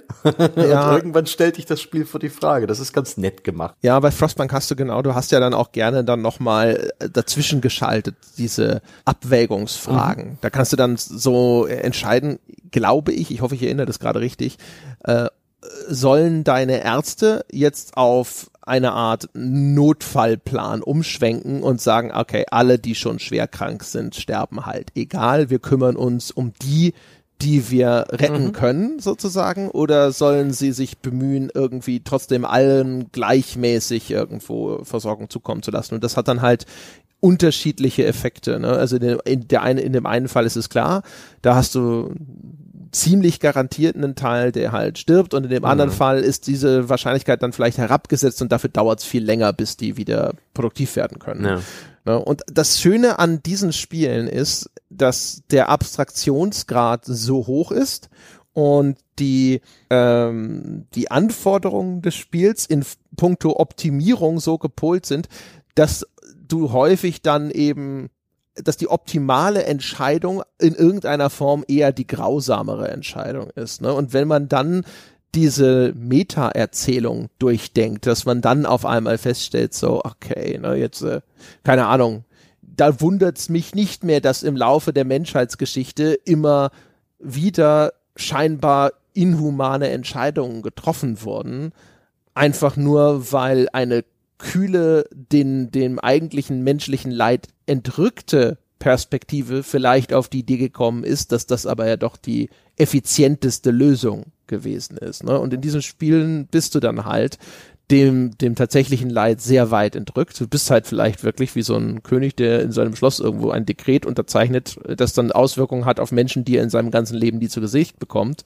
Und äh, kannst dann halt quasi im Anschluss oder währenddessen anfangen zu reflektieren, was denn das dann tatsächlich bedeuten würde, wenn du irgendwo mhm. einen empathischen Zugang hättest. Das macht Frostpunk schon sehr gut, diese zu begreifbar zu machen, wie Menschen agieren und reagieren, wenn sie eben so durch eine Katastrophe mit dem Rücken zur Wand gedrängt werden, was ich eingangs im Podcast schon erwähnt habe. Mein Beispiel ist ein völlig anderes. Robinsons Requiem, ein Spiel aus grauer Vorzeit. Das habe ich damals auf meinem Windows 3.1 PC gespielt, glaube ich. Es ist, ähm, weiß gar nicht aus welchem Jahr das ist, uralt. Das ist echt alt. Das ist noch so mit Sprites, glaube ich, in seiner 3D-Grafik, ne? Voxel-Grafik und Sprites, ähm, grausamer Sound und es war für mich eben die erste und einzige Survival Sandbox, die ich in meinem Leben gespielt habe, die auch durchaus interessant war, die ich damals nicht völlig verstanden habe. Das war irgendwann in den 90ern und das hat ein sehr ausführliches Krankheitssystem. Da ist man als, als, als Raumpilot mit seinem Raumschiff äh, gecrashlandet auf einem Alien-Planeten und hat da unter anderem einen ganzen Medizinkoffer bei sich und ein relativ ausführliches Krankheitssystem, das eben sowas wie Infektionen, ähm, Wundbrand, äh, Knochenbrüche, ähm, äh, Food Poisoning, also verdorbenen Magen, äh, Temperatur, du musst dich richtig anziehen, sonst erkriegst du eine Infektion, äh, du musst äh, gucken, dass du nicht irgendwie das Falsche isst oder zu viel, sonst kriegt er Verdauungsprobleme. Und wenn man eben äh, sich die Knochen bricht, muss man sie Schienen und verbinden und desinfizieren und ja, wenn man Wundbrand reinbekommt, gibt's auch die Möglichkeit, und das habe ich natürlich oft getan, Spielstand anfett, äh, Spielstand äh, speichern, von einer Klippe springen, ins, ins Menü gehen, wo man dann auch seinen Charakter sieht und einzelne Körperteile scannen kann. Oder kann man ihm eben mit einer, ähm, mit einer Schnur oder sowas das Bein abbinden und dann abschneiden. Ja, das, das Spiel hat mich Gliedmaßen amputieren lassen als äh, als Gameplay-Mechanik. Oh, da, da, bin ich ihm bis heute dankbar. Das ist so, ähm, das war auch noch so ein markerschütternder Schrei, der dann noch eingeblendet wird und es gibt Schmerzmittel und Antibiotika und alles. Das war erstaunlich komplex. Das hat im Spiel jetzt auch, hm, weiß ich nicht, ob es dem Spiel so viel gebracht hat. Ich bin nicht in der Lage, das aus heutiger Sicht noch einzuschätzen. Und damals war ich des Englischen nicht mächtig genug, um überhaupt alle Spielsysteme zu erkennen. Aber so eine bunte Palette, einen ganzen Medizinkoffer mitgegeben zu haben, wo auch alles seinen Sinn und Zweck hat und wo dir im Spiel auch praktisch jede Situation unter die äh, Flinte laufen kann, äh, wo, wo man eben die bis zu einer Amputation hin diese, diese Behandlungsmethoden wählen muss. Das fand ich super interessant. Und ich bin mir auch sicher, dass es inzwischen bei heutigen ähm, Survival Sandboxen wie Green Hell, Rust und Co. Also bei denen, bei dieser Sorte Spiele äh, gibt's garantiert auch Vertreter, die das mit drin haben, aber bei denen bin ich halt sowas von raus, weil aus heutiger Perspektive reizt mich sowas nicht mehr. Konntest du denn dann nach einer Amputation weiterspielen? Ja, ja Du warst dann halt bloß langsamer. Und ich glaube, du konntest, also wenn das Bein amputiert hast, warst du danach deutlich langsamer. Ja, das, aber okay. Aber du bist nicht gehüpft oder so. Nee. Aber das ist eben verdammt lange her. Also das ist, war, war cool. Also Robinsons Requiem und man musste eben auch gucken, dass man sich in kalten Regionen äh, aus irgendwie Tierfällen gefertigte Kleidung anzieht, sonst kriegt man auch eine niedrigere Körpertemperatur und, äh, und fängt sich eine Infektion ein und muss dann wieder ständig Antibiotika schlucken, bis die Infektion vorbei ist und sowas. Die mhm. Krankheiten in dem Spiel, und das bestimmt auch anderswo, die hat halt so ein bisschen Ursache und Wirkung. Die ist nicht so willkürlich, sondern die ist äh, so ein bisschen wie bei Fallout durchaus mit deinen Handlungen äh, äh, verbunden, aber das alles ein bisschen glaubwürdiger und weniger dumm von der Behandlung. Das war alles ein bisschen komplexer, das war durchaus ganz schön äh, wird mir mein Leben lang in wohliger Erinnerung bleiben, dieses Spiel. Das können wir, das müssen wir uns mal irgendwann, wenn wir die Zeit dazu haben, für ein Altbier schnappen. Oh. Weil ich habe das damals immer nur in den Reviews der Zeitschriften mhm. verfolgt und Vielleicht haben wir es mal ausgeliehen und angefangen zu spielen, aber das äh, habe ich in Erinnerung als sehr unzugänglich. Es ist es. Es ist außerdem hässlich wie die Nacht und die damalige Soundkulisse, ja, das Grillenzirpen auf dem Alien-Planeten, das Stimmungsvolle ist aus mhm. heutiger Sicht akustische Folter. Also es ist echt, hm. schauen wir mal, vielleicht, vielleicht gelingt uns ja der Zugang dazu. Robinson's Requiem, ein seltsames Spiel. Ja. Aber da, das hat mich schon immer mal interessiert, tatsächlich zu dem zurückzukommen. Du hast auch, glaube ich, nämlich schon in, früher in Podcast ab und zu noch ja. mal äh, davon erzählt, wo ich jedes Mal gedacht habe, so, ja, stimmt, ey, ich erinnere mich. Das ist das seltsamste Spiel meiner, meiner Kindheit und meines Heranwachsens. aber es klingt aber geil. Weitere interessante Beispiele von Krankheit? Äh, also interessante weiß ich nicht, aber was in die gleiche Kerbe schlägt, ein bisschen wie Frostpunk, ist zum Beispiel This War of Mine wo deine Figuren ja auch krank werden können. Also das War of Mine, das ist ja äh, bekannt eher als dieses, wenn man so möchte, Antikriegsspiel oder so. Mhm. Ne? Da geht es, glaube ich, um eine Art Bürgerkrieg oder so. Ja, Jugoslawien-Konflikt, äh, fiktiv ja. wahrscheinlich, aber sowas in der Art. Ich glaube. Und ähm, auf jeden Fall, eigentlich hast du halt diese, diese, äh, weiß nicht, Überlebende ist vielleicht ja, sagen, nennen wir sie mal einfach Überlebende, weil im Grunde genommen ist es ein Survival-Game, ne? Und die hausen dann halt in irgendeiner so Art äh, Hausruine und die kannst du dann halt auch nach und nach wieder aufbessern und kannst halt zum Beispiel das Gerümpel, das darum liegt, das kannst du aufräumen, kannst dann Ressourcen gewinnen und so. Und die können halt auch krank werden. Und es ist auch wieder, ich, meines Wissens funktioniert das nämlich ähnlich wie in Frostpunk. Das ist nämlich über die Temperatur. Also wenn die zu oft schlafen müssen, ohne irgendeine Wärmequelle und wenn es dann halt auch noch ziemlich kalt ist oder was, dann können die krank werden. Und du konntest das auch so ein bisschen cheaten, weil du kannst die losschicken, die äh, so, mehrere Charaktere, die du da verwaltest und du kannst die einen zum Beispiel losschicken, dass er halt äh, scavengen ist das englische Wort, ne? Er soll halt also losgehen und nach Ressourcen suchen, Ressourcen sammeln gehen. Und wenn du den wegschickst und so, dann kann der nicht krank werden, weil dann ist der unterwegs und schläft nicht und da wird man nicht krank. Ja. Und äh, dann hast du halt sozusagen, wenn du jetzt jemanden hast, äh, der aus irgendeinem Grund jetzt gerade zu beschützen wäre, dann kannst du den halt zum Beispiel einfach wegschicken und dann passiert ja nichts. Aber hm. da ist es auch abgebildet. Und da hat die Krankheit, das ist das Ungewöhnlichere, hatte auch mehrere Stadien. Ne? Also bei Frostbank ist es, glaube ich, auch so. Da gab es auch unterschiedliche schwere Grade der Krankheit und das gibt es aber auch bei This War of Mine. Da hat es eine andere Wirkung, weil das ist nicht eben so entrückt wie mhm. in Frostpunk, sondern das sind Figuren sehr überschaubar, drei oder vier, glaube ich, die da sind. Die lernst du auch ein bisschen kennen und das hat dann auf einmal eine ganz andere Wirkung, wenn die auf einmal krank werden, ne? Und wenn die vielleicht sogar schwer krank sind, und dann gibt's auch nur, dann kannst du dir, also du brauchst, glaube ich, immer ein Heilmittel, irgendeine Form von Medizin, damit du die, ähm, damit du die, die, die, die Krankheit beseitigen kannst, ja. Aber, und die verlieren dann auch Fähigkeiten. Ne? Also das ist nicht dieses Unmittelbare, über das wir vorhin diskutiert haben, mhm. dass der Spieler, also die eine Figur, die ich selbst aktiv spiele, ihrer Möglichkeiten beraubt wird, aber hier mit Fortschreiten der Krankheit sind die weniger vielseitig einsetzbar. Wenn die zu schwer krank sind, kannst du die nicht mehr losschicken, um draußen nach Nahrung zu suchen zum Beispiel. Und da ist zumindest halt dann diese Abbildung vorhanden. Da ist jemand, der mit Fortschreiten der Schwere seiner Krankheit dann eben auch der äh, seiner Handlungsmöglichkeiten nach und nach beraubt wird. Mhm. Klingt cool. Klingt, klingt nach etwas, was äh, seinen Platz da in dem Spiel hat und durchaus äh, funktioniert, wenn man gerade auf wenige NPCs oder Charaktere Acht geben muss, XCOM-Style mit Permadeath, dann ist eine Krankheit, glaube ich, ein, wirk ein wirksames Mittel, um dem Spieler so ein bisschen Panik und ja. Dringlichkeit äh, zu vermitteln. Sehr cool. In dem Falle vor allem, weil es halt eigentlich, so wenn man so möchte, ist es ja ein Countdown, der da mhm. losgeht. Ne?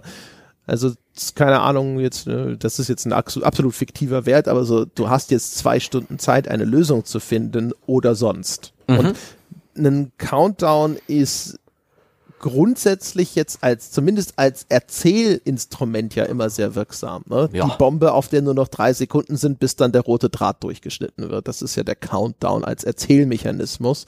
Das ist an sich gut, auch wenn der Spieler per se Zeitlimits ja vielleicht nicht so positiv umarmt. Ja, aber das ist eben ein Zeitlimit, was nicht gerade mit einer mit einer Uhr visualisiert wird, sondern ein bisschen anders.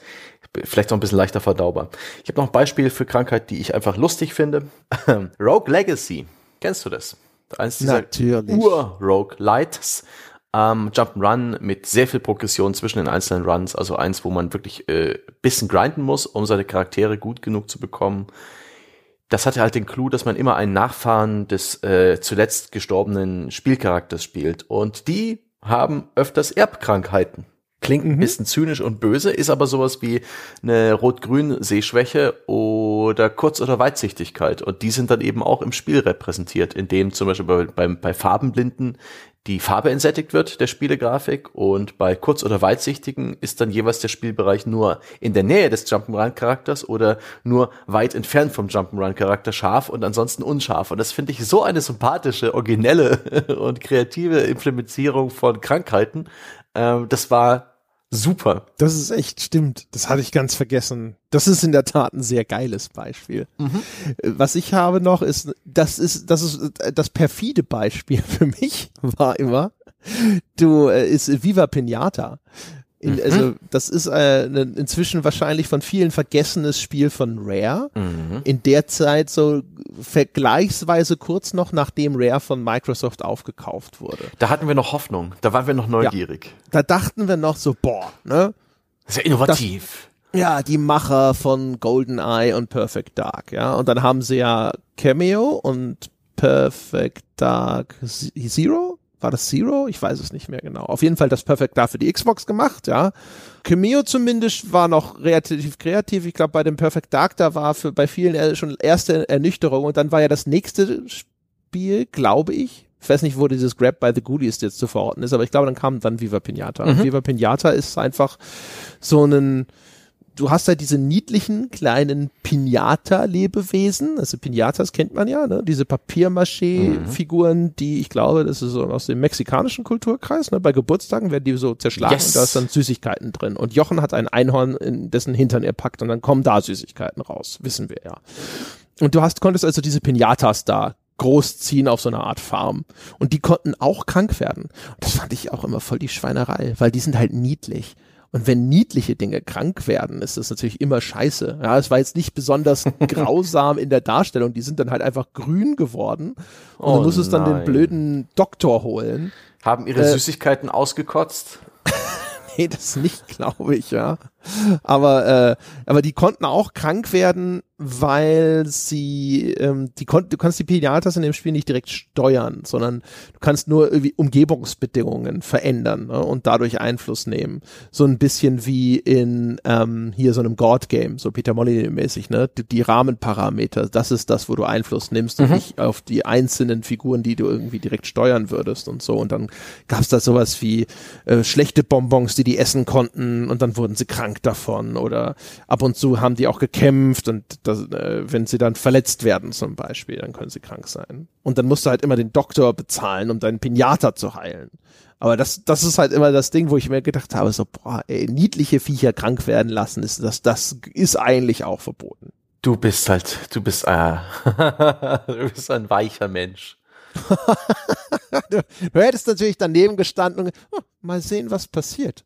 Ja, hättest du also dein, dein Clipboard rausgeholt und deine äh, Wissenschaftlerbrille aufgesetzt, ja, vielleicht noch ein paar Latexhandschuhe und dann einfach mal Notizen gemacht über den Krankheitsverlauf. Nein, ich habe selbstverständlich alle gehänselt, äh, damals auf der Arbeit schon, die dieses Spiel mochten und sich dafür interessiert haben. Ne? Die coolen Jungs haben sich sehr schnell dazu entschlossen, dass Vio Pinata ist, ist Blödsinn. ja, es war der, das, das letzte bemerkenswerte Spiel von Rare, glaube ja. ich. Ja. Wobei man jetzt, ich glaube, ich meine, Sea of Thieves könnte man. Nee. Ne? Also in gewisser Weise. Mm. So ein bisschen vielleicht. Also im Vergleich zu vorher, ja, also im Vergleich zu dieser, dieser Phase der Kinect Games ist es Ey, quasi dann, ein Comeback. Dann ist Banjo Kazooie Nuts and Bolts noch bemerkenswerter als Sea of Thieves. Weil man da seine eigenen Autos, oh Gott. Ähm, gehen wir weg von diesen, von der Krankheit, die Rare befallen hat der Antriebslosigkeit und Ideenlosigkeit hin zu äh, anderen Sachen. Interessant zum Beispiel auch ein ganzes Genre, der sich äh, äh, der ja, Krankenhaussimulation widmet. Vor einer Weile erst erschien Two Point Hospital, wohl auch irgendwie ganz gut bewertet. Der klassische, ich baue mir ein Krankenhaus, setze da verschiedene Ärzte rein, ähm, allerlei Therapiegeräte und bekomme Kundschaft und die gilt es dann abzufertigen. Das ist der, der Gameplay-Loop dieses, dieser Sorte Spiele. Jemand kommt, ein Patient kommt. Ah, Krankheit als Kommerz. Nee, als Krankheit als Aufgabe für eine Simulation, die du ringsrum baust. Also die, die Kranken, die Patienten sind da mehr oder weniger deine Kunden, die musst du diagnostizieren, dann musst du die Therapie durchführen und das Ganze effizient wie möglich. Aber das meine ich ja. Also ist das nicht, ist das, ich, ich muss gestehen. Klar, das sind, das sind Wirtschaftssimulationen in dem Sinne, ja. dass du Geld verdienen musst. Ja. Ja, genau. Am, am, am Schluss geht's um ja, äh, klingende recht. Münze. Ja. Die Spiele, die das machen, sind meistens nicht so zynisch. Nee dass sie jetzt äh, das abbilden würden, was zumindest in der Realität sicherlich ab und zu vorkommt, nämlich sowas wie, ja, tut mir leid, unser Krankenhaus ist unterfinanziert und deswegen, mhm. keine Ahnung, ne, sind sie, sind sie privat oder Kasse? Sowas in der Art, ja. Äh, das kommt ja meistens nicht drin vor, aber es geht trotzdem um klingende Münze, ne, und dann kannst du halt immer so, weiß ich nicht, gibt's da auch Forschung? Ich weiß nicht, wie gut du, du die Dinger kennst. Das das weiß ich nicht. Es gibt definitiv eine Progression. Ähm, bei Two Point Hospital ist es zumindest ganz nett, dass äh, die Krankheiten total bescheuert sind. Da gibt es die Eight Bitten, also mhm. acht Gebissen, das Und heißt, dann werden du, sie pixelig? dann werden sie pixelig. Es gibt den äh, Premature Mummification, dass es sozusagen Ja. Mumien sind. Es gibt He Headcrabness, da hat man, haben Leute eben Headcrabs auf dem, auf dem Kopf. Also diese oder, Half-Life Ja. äh, oder einen Turtlehead, dass sie einen winzig kleinen äh, Kopf haben auf ihrem großen Körper. Und da gibt's dann jeweils für jeden dieser Krankheiten eine spezielle, ähm, ein spezielles Gerät. Und es gibt auch unglaublich viele Krankheiten und äh, manche sind einfach zu lösen, für andere braucht man spezielle ähm, Anlagen, die halt irgendwie den Turtlehead wieder raussaugen aus dem Körper. Da ist das alles lustig. Da ist, da sind die allermeisten dieser Krankheiten ein Gag. Und das Ganze hat dann schon so ein bisschen einen britischen, so einen gewissen Slapstick. Du bist Starstruck oder ein Sweet Tooth und sowas. Das ist keine dumme Möglichkeit. Der, der, den Krank der Krankheit sozusagen das Dramatische zu nehmen, das Ernste und dadurch eben die Simulation äh, eines Krankenhauses auch irgendwie von der Chance auf Zynismus zu befreien. Ja, es ist wahrscheinlich vielleicht sogar eine notwendige Entschärfung, ne? weil man das ganze, diesen ganzen Betrieb zu naturgetreu abbildet, dann wird es vielleicht unangenehm. Ja. Wir hätten auch noch Being. B-I-I-N-G, wer es noch kennt damals, da wurde einfach Sexappeal in die ganze Geschichte mit reingemalt, äh, sprichwörtlich reingemalt durch die Artworks. Echt, da ging es um ein Krankenhaus in Being. Being war, ich weiß, was, wir haben alle die Bilder vor dem Kopf, aber Moment, was war das? Es war eine Krankenhaussimulation, ja? Okay, das war mir nicht bewusst, weil tatsächlich gespielt habe ich es nicht von Being, ist mir tatsächlich nur das Cover eigentlich ein Begriff, Mhm. das so Lula 3D ähnliche, Ja, ja, ja. dickbrüstige Comicfrauen, meine ich. hat. Ja, ja. Was für eine, was für, was für eine Zeit, in der wir damals lebten, als die, die sexy Simulationen ein Genre waren. Und ja, Hast du das je gespielt? was heißt gespielt? Ich habe es erforscht. Hast du mal, hast mal ein bisschen drauf rumgeklickt und dann Ich als nach da, fünf äh, Minuten nicht anständiges Fapping-Material auftauchte, hast du es enttäuscht sofort deinstalliert, entrüstet vielleicht? Da, wir haben, die haben dieselbe Erfahrung hinter uns. äh, ich. Das ist reine Spekulation meinerseits. ja, ja. Ach, das war. Ich habe, äh, das ist jetzt ein Exkurs, aber ich habe äh, das, also das Being habe ich tatsächlich nie gespielt. Ähm, was ich gespielt habe, war Rotlicht Tycoon. Ui. Und Rotlicht Tycoon habe ich nicht nur gespielt, sondern ich bin sogar zu einer Vorabpräsentation von Rotlicht Tycoon nach Hamburg gereist. Und das wurde dort in einem angeblichen, ich glaube, ehemaligen Freudenhaus Ui. vorgestellt. Und sie hatten als Prominenz einen ehemaligen Zuhälter dort, der in irgendeiner damals populären Fernsehserie mitgespielt hatte. Ich will sagen sowas wie Kill Royale oder so, aber ich bin mir nicht sicher. Also ein, Also- ein Promi-Lude.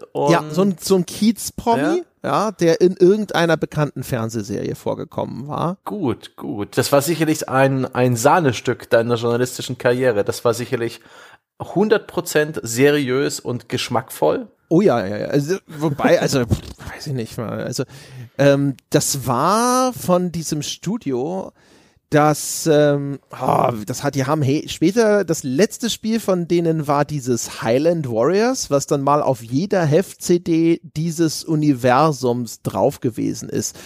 Ah, wie hießen die denn?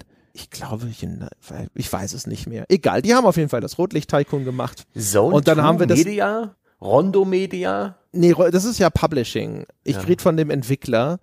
Und das war nicht Rondo Media, sondern das war irgendwas 3D-Land oder UID. Ich weiß es echt nicht mehr. Ist auch eigentlich wurscht. Ist Auf jeden es. Fall. Ähm, und das war auch, meine Güte. Da hast du auch gedacht, du hast gedacht so, yeah, okay. Das ist ja äh, wahrscheinlich totaler Schrott, aber wenigstens so sleazy, dass es halt irgendwie wieder ne vielleicht interessant ist. Entweder ist es etwas, äh, dass man, wo man sagen kann, das ist ja hier moralisch total bedenklich, äh, oder es ist in irgendeiner anderen Form, äh, keine Ahnung, Aufsehen äh, aufsehenerregend. Und es war aber eigentlich so, es war natürlich, also es war vielleicht moralisch bedenklich in seiner in seinem Bemühen, diese ganze äh, Sexarbeiter-Geschichte natürlich so zu entschärfen, dass das Ganze äh, quasi schon für Jugendliche gutierbar ist. Ich mhm. glaube, das Spiel hat hinterher sogar auch eine 16er Freigabe bekommen. Die war halt damals noch nicht verbindlich, aber die USK gab es ja schon. Mhm. Yes, um, ja. Und aber es war halt einfach also es war höchstens, wie gesagt, man konnte sich vielleicht entrüsten über seine Harmlosigkeit, aber ansonsten war das so Hanebüchen und so scheiße. Hm. Und diese ganze Veranstaltung, das war halt so ein, so, so ein komischer Club in Hamburg und alles war mit so Plüsch bezogen und du hast irgendwie die ganze Zeit gedacht so, oh, wie sieht's nicht mit Polsterreinigung aus? Ich weiß nicht so recht, ja. Und der Typ, den sie da rangekarrt hatten, das war halt auch irgendwie, weiß auch nicht, der war schon so eine Marke und ich, aber ich erinnere mich nur daran, dass er eine ziemliche Hackfresse hatte und alles andere, an was er getan und gesagt hat, war offensichtlich auch so egal, dass ich selbst daran keine Erinnerung mehr habe. Ich habe nur ganz gedacht, so ist die einzige bleibende Erinnerung an diese ganze Vorstellung und an das Spiel war ein einziges so, ah fuck ey, das hast du nun davon. Das hast du nun davon, dass du irgendwo hingegangen bist aus so reiner Trash-Neugier. Du hm. dummes Schwein. Ja, diese Lektion hast du hoffentlich gelernt. Ach ja. i3D hieß der Hersteller. Ja, das kann gut sein. Independent irgendwas. Ja, das kann schon sein. Ja, ja. Na, waren aber die Entwickler waren nette Typen damals. Die waren gut. Sicherlich.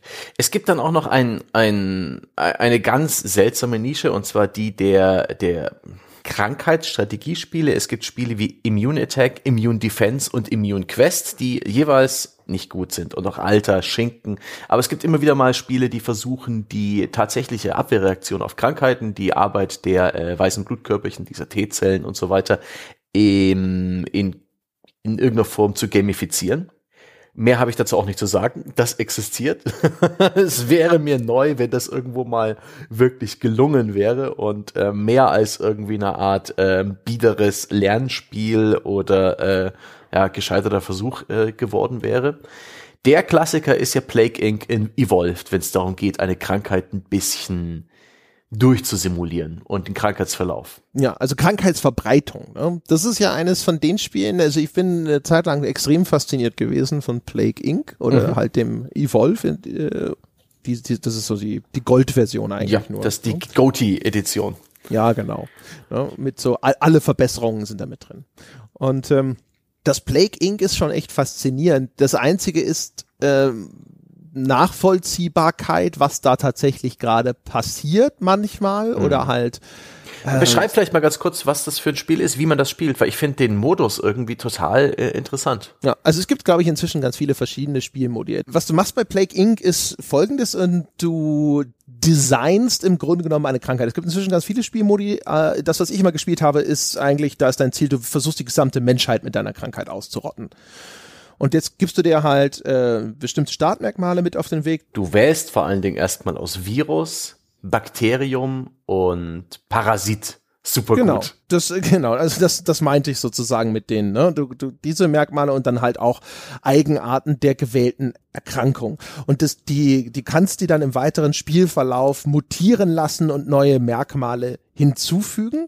Und auch ganz wichtig, du wählst einen Startpunkt. Ne? Du kannst also dich entscheiden, deine Krankheit irgendwo ein bisschen unauffällig in einem dünn besiedelten Gebiet starten zu lassen. Da kann sie sich vielleicht mal ein bisschen ne, entwickeln. Am Anfang hat sie auch noch keine hohe Sterberate. Äh, da werden viele Leute vielleicht wieder gesund. Du startest am besten in einem Gebiet, wo die medizinische Versorgung schlecht ist, ne, damit nicht die Wissenschaftler dort irgendwo dann vielleicht äh, zu viele Leute behandeln können und so weiter. Du, du musst aber umgekehrt auch immer aufpassen, wenn deine Krankheit hinterher zu hohe Sterberaten hat, kann es sein, dass das sich so ein bisschen wie so ein Waldbrand auf einmal selber die Luft abschnürt und dann sterben die Leute zu schnell und die Ausbreitung deiner Krankheit gerät ins Stocken. Äh, du musst immer genau darauf achten, wann du ihr das wichtige Feature verpasst, dass sie über die Luft übertragen werden kann. Ne? Also zum Beispiel, indem die Leute einfach sich gegenseitig, äh, ne? ich weiß gar nicht, wie ist denn das? Tröpfcheninfektion ist ja, wenn du sie anhustest. Das gilt dann schon als über die Luft übertragen? Denke schon. Ich glaube, jetzt muss ich, weiß ich nicht, ist ja egal. Wenn ich gerade medizinischen ja. Blödsinn erzähle, ich habe ja noch ich habe ja nur, nur mehrere erfundene Doktortitel, aber keinen in Medizin bislang. ähm, ja, und auch, also da musst du dann zum Beispiel immer dann drauf achten. Irgendwann wird dann auch die Wissenschaftscommunity der Welt auf deine mhm. Krankheit aufmerksam, wenn sie zu, in Anführungsstrichen, erfolgreich wird und fangen an, ein Gegenmittel äh, zu erforschen. Und dann läuft wieder so ein Counter. Und dann musst du halt sehen, dass du zum deinem Spielerfolg kommst, bevor die Schweine am Ende äh, erfolgreich sind. Ne? Und wenn du dann, wenn dann ganz, ganz, ganz viel, äh, wenn äh, Leute sterben oder sowas, dann behindert das natürlich diesen Forschungserfolg zum Beispiel. Das ist natürlich ein bitter, bitter, bitter böses Szenario. Aber das Spiel versucht sozusagen die Ausbreitung der Krankheit im Rahmen seiner Möglichkeiten realistisch zu simulieren. Und du guckst also die ganze Zeit auf so eine Weltkarte und siehst, wo neue äh, Befallsfälle auftreten, siehst auch immer, ne, wie viele Leute sterben denn oder sind schon gestorben an deiner Krankheit und kannst dann diese Ausbreitung der Seuche nachvollziehen und eben durch dieses Steuern der äh, Mutationen Ne, welche Organe soll sie befallen oder eben auch welche Verbreitungswege soll sie haben, ähm, dadurch siehst du auch ein bisschen, wie nimmt das denn Einfluss mhm. in dieser Simulation auf die Verbreitung der Krankheit. Und es ist unvorstellbar faszinierend, sich yes. das anzuschauen es ist so fesselnd, ein kleines rot markiertes Flugzeug-Icon zu sehen und sich zu denken, yes, dieser Flug ist infiziert, wo landet es? wo landet es? Ja, genau, das, dann damit hinterher mit Schiffen und Flugzeugen mhm. springst du dann nämlich auf andere Kontinente zum Beispiel. Das ist dann halt immer total wichtig. Und dann mhm. siehst du hinterher, wie die Flugrouten, ne? In, an, an, Bord von Flugzeugen hat man ja manchmal so Prospekte, wo die Luftlinie zeigen mhm. möchte, wo, welche Flughäfen sie alle anfliegt. Und dann hast du halt das meistens dargestellt durch diese Kurven, die dann von den einzelnen Startflughäfen zu Zielflughäfen gezogen werden. Und so sieht das dann halt teilweise dann hinterher in Plague mhm. Inc. aus. Du kannst sozusagen sagen, die Routen der Verbreitung deiner Krankheit kannst du dann wunderschön nachvollziehen. Und das ist halt echt, das ist, das, ist, äh, das hat eine erstaunliche Faszination, dieses Spiel zu spielen. Absolut. Dieser Nachrichtenticker, der ständig durchläuft, der ist so simpel und diese Weltkarte ist so detailarm und trotzdem ist es ein unglaublich packendes Erlebnis mitzubekommen, wie die Welt aus ihren, aus der Verankerung fällt und alles zusammenbricht dies, das ist so nüchtern, ja, aber die Nachrichten, dass mehr und mehr Länder ihre Grenzen schließen, dass sie ihre Häfen schließen und ihre Flughäfen schließen, was für dich als Spieler sehr schlecht ist. Wenn du Madagaskar bis dahin noch nicht hast und Madagaskar macht seinen Hafen zu, dann wirst du nie wieder nach Madagaskar kommen und kannst das Spiel nicht schaffen. Ein äh, ein Designfehler unserer, äh, unseres Planeten. Aber die, wenn du im Spieler bist und merkst, wie langsam ähm, die Verzweiflung groß genug ist, wie sich einzelne Staaten abschotten, das ist auf der einen Seite für dich als Spieler relevant, weil, oh mein Gott, jetzt muss ich mir wirklich, jetzt muss ich wirklich Gas geben. Jetzt muss ich mein Virus oder mein Bakterium auf maximale Ansteckung äh, skillen, um, um noch die letzten Länder zu erwischen. Und einfach nur so als als Erlebnis ist es halt auch krass irgendwie so, äh, sich selbst den Untergang zusammen zu simulieren und das mit glaubwürdigen Nachrichten-Headlines und cool. Obwohl da auch keine einzige Grausamkeit gezeigt wird, ist das durchaus packend und auch böse. Auf irgendeine Art und Weise sehr zynisch und böse und uh, ein wohliger ist, Grusel. Das ist, das ist eigentlich eines der besten Beispiele dafür, dass zwischen ein Spiel erzählen und ein Spiel spielen manchmal ein unglaublich großer Graben klaffen kann. Das war ja früher eigentlich so ein Ding in der Killerspieldebatte. Da wurden Spiele im Fernsehen beschrieben, da wurde darüber gesprochen, was denn in diesen Spielen alles möglich ist, was man da tut. Und das klang haarsträubend entsetzlich, obwohl es, also es gab auch Fälle, wo einfach faktisch falsch berichtet wurde, aber selbst da, wo es faktisch korrekt war, hatte man dann als jemand, der die Spiele selber gespielt hat, aber immer so ein bisschen den Eindruck so, es stimmt schon, dass das das ist, was in diesem Spiel passiert. Die Vorstellung der Menschen, die das Spiel nie gespielt haben, die sie aber aus dieser Erzählung gewinnen, ist unfassbar weit von dem entfernt, was das tatsächliche Spielerlebnis hinterher darstellt. Und das ist bei Plague Inc. halt auch so. Wenn man meine Erzählung hört, dann denkt man, um Gottes Willen. Mhm. Was ist das denn für eine Perversion der Computerspielsoftware? Das Spiel selber ist halt eigentlich höchstens ein Anschauungsbeispiel für das, was ich vorhin schon genannt habe, nämlich wie ein sehr hoher Abstraktionsgrad dazu führt, dass irgendeine Art von Empathie weitgehend ausgeschlossen wird. Äh, ne, dieses typische zehn Tote sind eine Tragödie, eine Million sind eine Statistik. Und da ist halt Plague Inc. ist halt pure Statistik. Du schaust halt auf eine Weltkarte, die sich langsam rot färbt mhm. und ähnliches.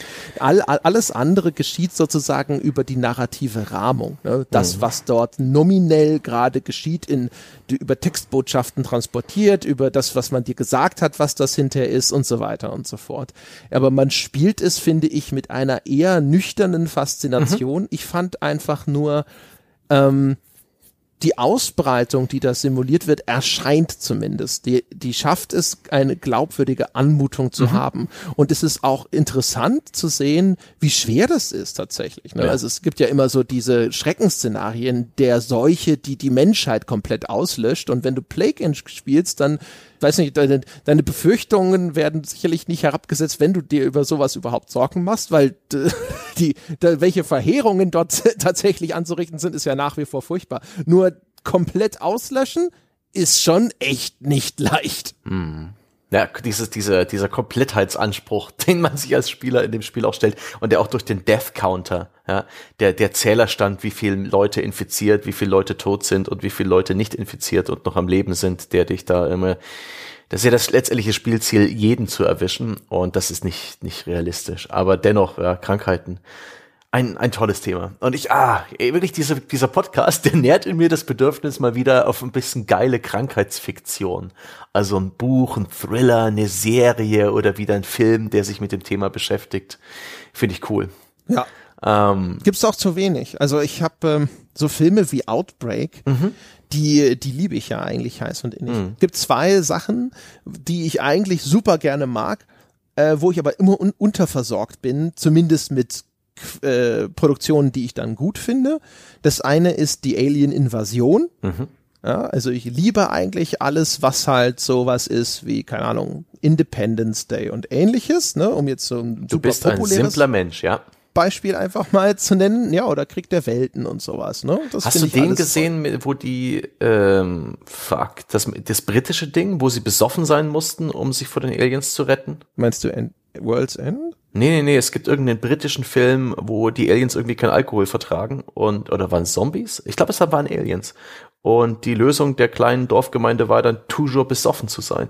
Ich weiß es nicht. Ich erinnere mich düster, es gibt ja dieses Attack the Block noch. Das gibt's ich auch. Ich weiß gar nicht mehr, ob es darum ging. Da ging es aber auch um Aliens. Mhm.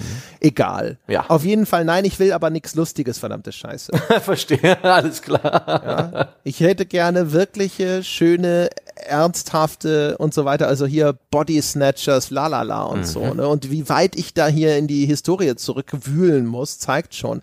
Da kommt ab und zu immer mal wieder was raus. Und ne? enttäuscht dich.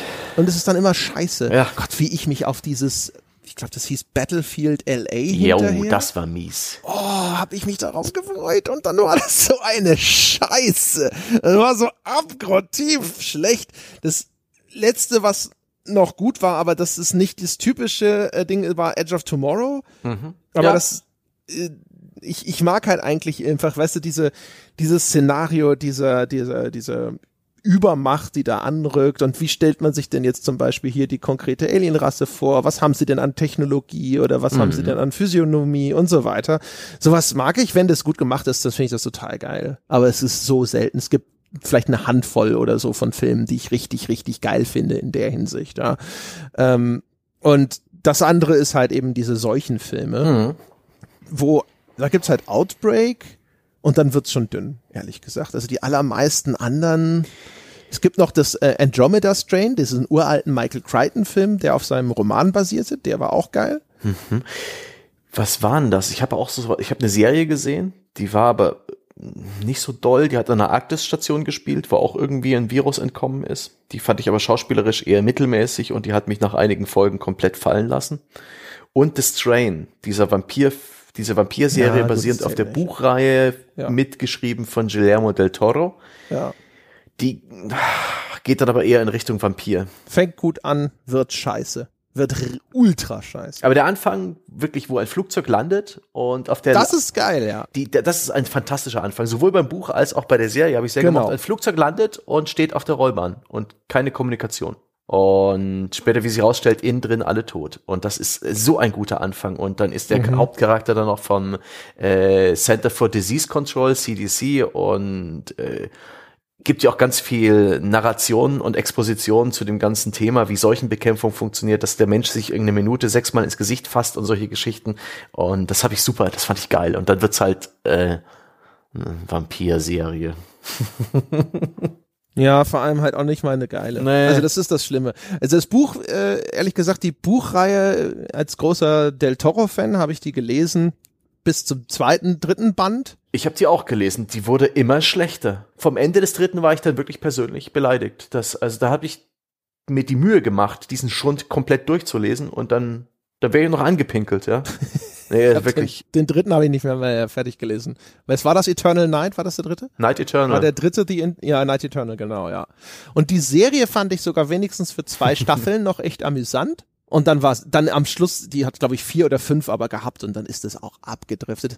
Geht dann halt total ja über in diese bescheuerte Vampire-Lore mit Yep. irgendwelchen uralten Geheimverbünden, bla Yep. bla bla bla, so ganz, ganz schrecklich. Also das, das wird dann auch so idiotisch und dann versucht es sich halt immer noch mal zu toppen. Uah, grauenvoll. Das letzte, wo ich eigentlich große Hoffnungen hatte, war das von Soderbergh, das Contagion. Das fand ich dann aber auch nicht so besonders so wie. Das fand ich nett, dieser Film, ne? Ja, Mit, mit äh, Ja, genau, Galadriel, so, also mit ja. Ja, Kate Blanchett. Ich weiß schon, wie du meinst. Gwyneth Paltrow? Gwyn Gwyneth war Paltrow. das nicht Gwyneth Paltrow hier? Also Kate Blanchett ist schon Galadriel, aber Gwyneth Paltrow hat, glaube ich, in dem Ding mitgespielt. Ja, aber der war gut. Der, der war so angenehm, auch so entrückt. Einfach nur Szenen zu sehen, wie wie es bergab geht und Leute, die so ein bisschen Ja. fassungslos sind und eher so ein bisschen im, im Schockzustand den ganze Zeit des Films über. Das hatte eine tolle, das hatte einen tollen, das hat mich bewegt. Das fand ich sehr, sehr gut. Und davon wün- wünsche ich mir mehr. Aber gut, bevor wir weiter hier über, über Filme Ja. und andere Fiktionen reden. Hallo, da ist noch viel zu erzählen. ja, ja. Nee, ähm, ich habe noch ein Spiel, über das wir reden müssen. Ja. Ach so, jetzt, Ja, das- jetzt in, hier auf Wie den konntest du in diese Folge gehen, ohne Trauma Center auf deinen Zettel zu schreiben? Die, ähm, die, Ja, stimmt, okay. Trauma Center ist Ja. schon, das ist, das ist okay. Touché, Herr Stange, jetzt sage ich es mal zu dir. Ja, fuck. Da ärgere ich mich tatsächlich gerade ein wenig, dass ich das vergessen habe, weil Trauma Center steht sonst immer auf meiner Liste der inzwischen wieder vergessenen, an sich brillanten Ideen. das war, das war eine brillante Spielereihe für die Wii und den DS. Vor allem den DS, vor allem den DS. Es nahm auf dem DS seinen Anfang. Ich habe aber nur die Wii-Spiele gespielt. Natürlich. Ja, aber auf dem DS funktioniert es noch so viel besser, weil du nämlich dort ja mit einem Stylus auf diesem Touchscreen rumgemacht hast und dann Heißt der Hauptcharakter wär's vielleicht deswegen Dr. Styles, weil du den Stylus benutzt? Das wäre ja was. Ja. so jetzt fällt es dir wie Schuppen, ne? Aber ähm, äh, vor allem du du du du operierst ja, benutzt also ein Skalpell und das mit dem Stylus auf diesem Touchscreen zu machen, ist halt eine eine so wundervolle eine so harmonische Verschmelzung von tatsächlicher Aktion in der Realität mit der Handlung in diesem virtuellen Kosmos. Mua. Da sind wir natürlich ein bisschen aus dem Bereich der Krankheit raus, weil da geht's auch um Verletzungen, da geht es um Akutes. Ja, aber da gibt's hinterher diese sch- komische Parasitenkrankheit. Oh mein Gott, und danach nimmt das alles eine, eine Wendung in Richtung Bullshit-Territorium. Und da haben wir wieder die, die Nanoroboter-Krankheit, wo plötzlich irgendwelche kleinen Kristallmonster durch die Organe deiner Patienten flitzen und du sie fangen musst, aber die Und das sind überall so Wunden, die dann da entstehen und ja. Ja, es ist aber total geil, diese, diese, die Idee erstmal, dass du Chirurgie zu einer Art Minispiel oder Geschicklichkeitsspiel machst, wo du auf Präzision und Geschwindigkeit gemessen wirst, wo du eben mit dem Stylus oder mit dem Pointer, die wie Fernbedienung, äh, Wunden zunähst, äh, es mit dem Skalpell äh, Schnitte machst, Klemmen setzt, Flüssigkeiten absaugst Injektionen tätigst, äh, irgendwelche Scanner benutzt, um, um, um infiziertes Gewebe oder eben diese kleinen Monster zu finden.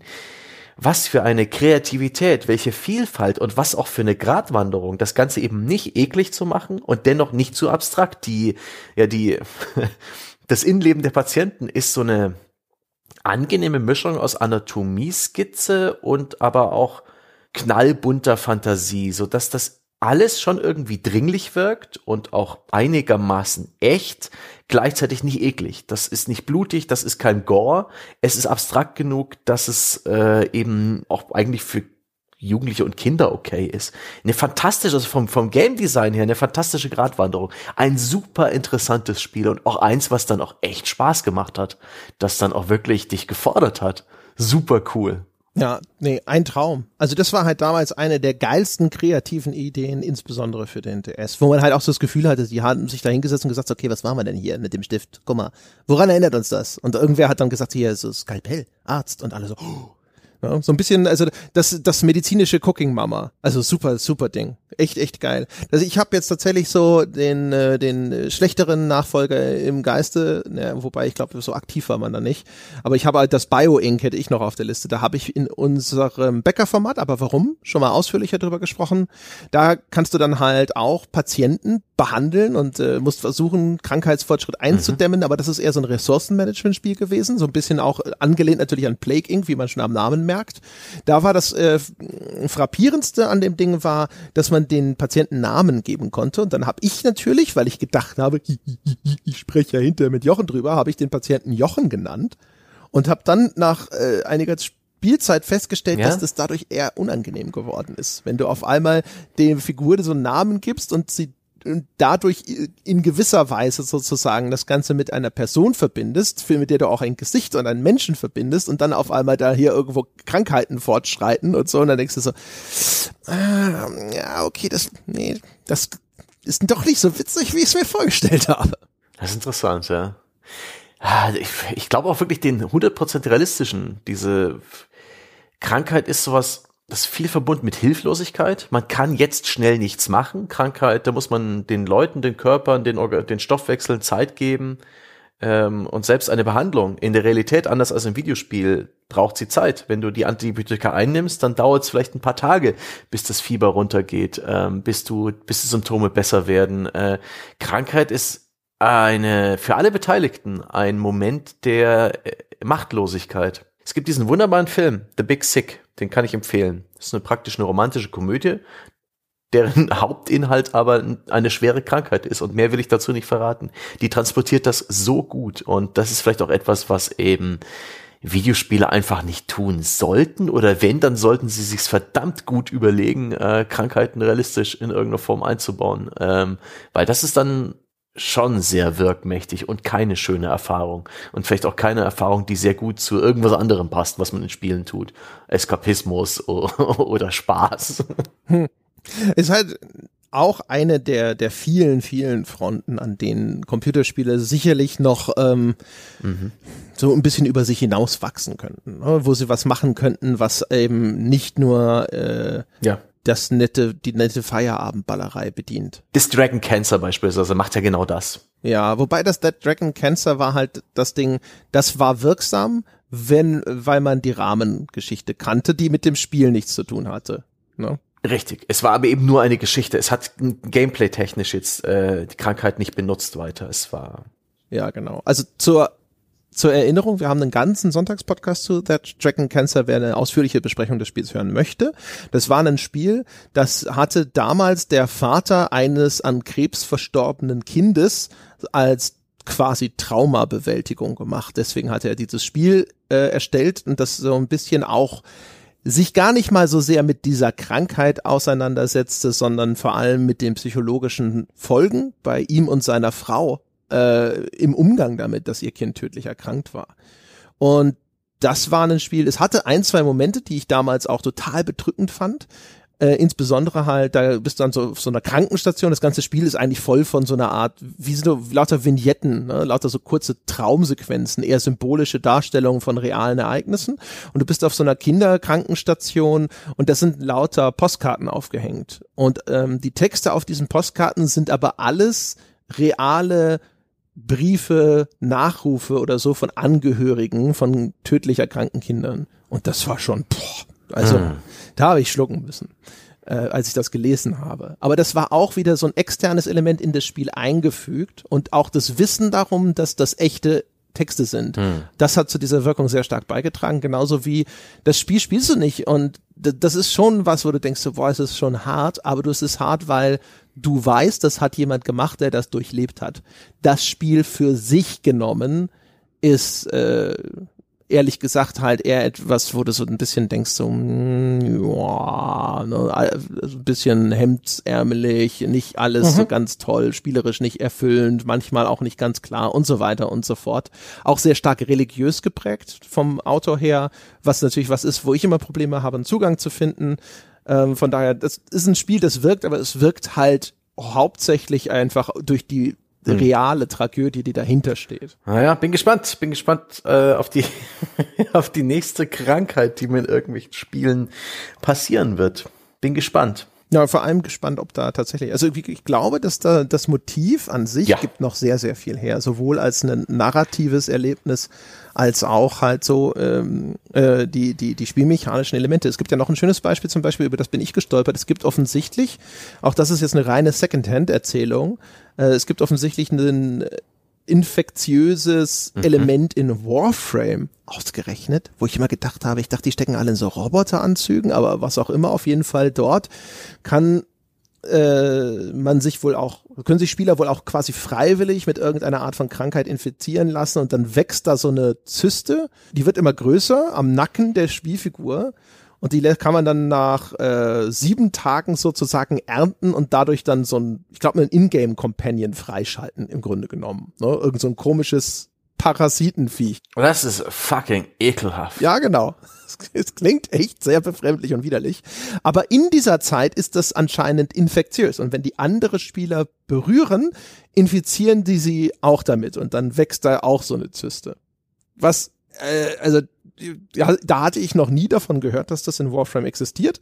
Fand es tatsächlich auch, also eine bemerkenswert äh, krude, leicht ekelhafte Idee, aber andererseits durchaus. In Mehrspielerspielen gibt's ja generell öfters mal so einen Infected-Modus, wo du halt, äh, wo ein Infizierter anfängt und sobald er dich umbringt, bist du auch infiziert und dann geht's eben darum, als letzter übrig zu bleiben. So eine nette, abstrakte Spielart äh, einer mhm. Infektion und solche Geschichten. Und sehr schön finde ich auch, auch praktisch eine Anlehnung an Krankheitsübertragungen, dass es öfters mal so eine Art Infected Trophäe gab äh, oder Achievement bei einigen Mehrspielerspielen. Ich glaube, bei den Call of Duty Spielen war es auch so, wo dann die ähm, du hast dieses Achievement bekommen, wenn du jemanden umgebracht hast im Mehrspieler, der dieses Achievement hatte. Und die ursprünglichen Leute, die es gestreut haben, waren die Entwickler. Und praktisch ein Wanderpokal, der sich immer weiter verstreut hat. Und wer die Entwickler umgebracht hat, hat diesen Pokal bekommen. Wer die Leute umgebracht hat, so dass er sich dann irgendwann rasch sich weltweit dieses Achievement verstreut hat. Ich glaube, es war Black Ops 2, bin mir nicht mehr sicher, oder irgendein anderer Shooter. Finde ich auch eine, also einfach nur so als Idee, eine, eine sehr schöne Idee. Also. Das stimmt. Oh, ach so, okay, aber der, der, der das Ding ursprünglich hatte, der behielt das Achievement. Das ist, okay, doch kein Wanderpokal. Ja. Richtig. Kein Wanderpokal, sondern einfach äh, wie eine Krankheit, die sich eben auch verbreitet durch Kontakt, exponentiell. Kontakt mit Kugeln in den meisten Fällen. Auch so eine Art Tröpfcheninfektion, Bleitröpfcheninfektion. Okay, na wunderbar. Ja, wobei, aber, aber ja, umge, umge naja, egal. Ich glaube, der, dass äh, die, die Logik dessen zu ergründen, äh, das wird uns vor eine unüberwindbare Herausforderung stellen. Ich würde sagen, damit sind wir am Ende unserer Weisheit angekommen. Ja, jetzt hier endet die The Pot Schulmedizin und äh, Globuli verabreichen wir nicht. Aber ich bin mal gespannt. Es würde mich freuen, wenn Menschen da draußen noch weitere Beiträge haben. Ich bin sicher, es gibt halt noch Dutzende Spiele, erstens die in die genannten Kategorien fallen, die wir nicht äh, genannt haben, aber die vielleicht aber auch noch mal einen anderen und originellen Umgang mit dem Thema von Krankheit oder sowas haben. Und ich bin für, für alle Erzählungen dankbar, wenn irgendjemand sagt, ich bin da aber hier an der Stelle zum Beispiel auch über dieses Motiv gestolpert und fand das sehr denkwürdig und so weiter. Also narrativ zum Beispiel haben wir natürlich ganz viele Sachen noch nicht genannt hier mit der, wie hieß er, die Genophage-Seuche mhm. da in Mass Effect, die ja auch ne, zumindest in einem Nebenstrang eine große Rolle gespielt hat und so weiter und so fort. Aber vor allem halt Gameplay würde mich echt interessieren, was es da vielleicht noch da draußen gibt, was ich entweder schon wieder vergessen habe oder was ich noch gar nicht äh, jemals bemerkt habe. So. Und in diesem Sinne, meine Damen und Herren, Sie können sich und Ihrer Gesundheit etwas Gutes tun, indem Sie uns die verdiente 5-Sterne-Wertung auf iTunes angedeihen lassen, weil dann fühlen Sie sich gut. Ja? Und wer sich gut fühlt, der wird gesund. Das positive äh, Gefühle erhöhen ja eindeutig immer die Heilungschancen. Die Selbstheilung wird aktiviert. Und wenn Sie sich noch besser fühlen wollen, ja, um sozusagen noch die letzten Reste des Immunsystems anzukurbeln, dann werden Sie doch Unterstützer. Einfach unter gamespodcast.de slash Abo. Wir sind auch weiter unterwegs und auf Tour. Wir sind nicht ganz sicher, an welchem Tag dieser Podcast erscheinen wird. Deswegen äh, sage ich es jetzt mal vorbeugend. Wir sind tatsächlich in Hannover und in Essen am 10. und am 11. Dezember. Falls zu diesem Zeitpunkt das Datum nicht schon längst abgelaufen ist, sei hiermit empfohlen, dass Sie dringend vorbeischauen. Ja, gönnen Sie sich ein Ticket und ansonsten sind wir im Januar noch in Dresden und in Berlin. Äh, Sie können das alles sich anschauen, wo wir sind und Sie können auch Tickets kaufen unter gamespodcast.de slash Tour und unter forum.gamespodcast.de wartet das Weltbeste Spieleforum darauf, dass Sie uns mitteilen, welche fantastischen Krankheitsspiele da draußen noch warten. Infizieren Sie uns mit Ihrem Wissen, meine Damen und Herren. Es gibt ja Menschen, die behaupten, eine Idee sei ja quasi auch so ein, ein Virus, der um die Welt laufen kann. In diesem Sinne, das soll es gewesen sein für diese Woche. Wir hören uns nächste Woche wieder. Bis dahin.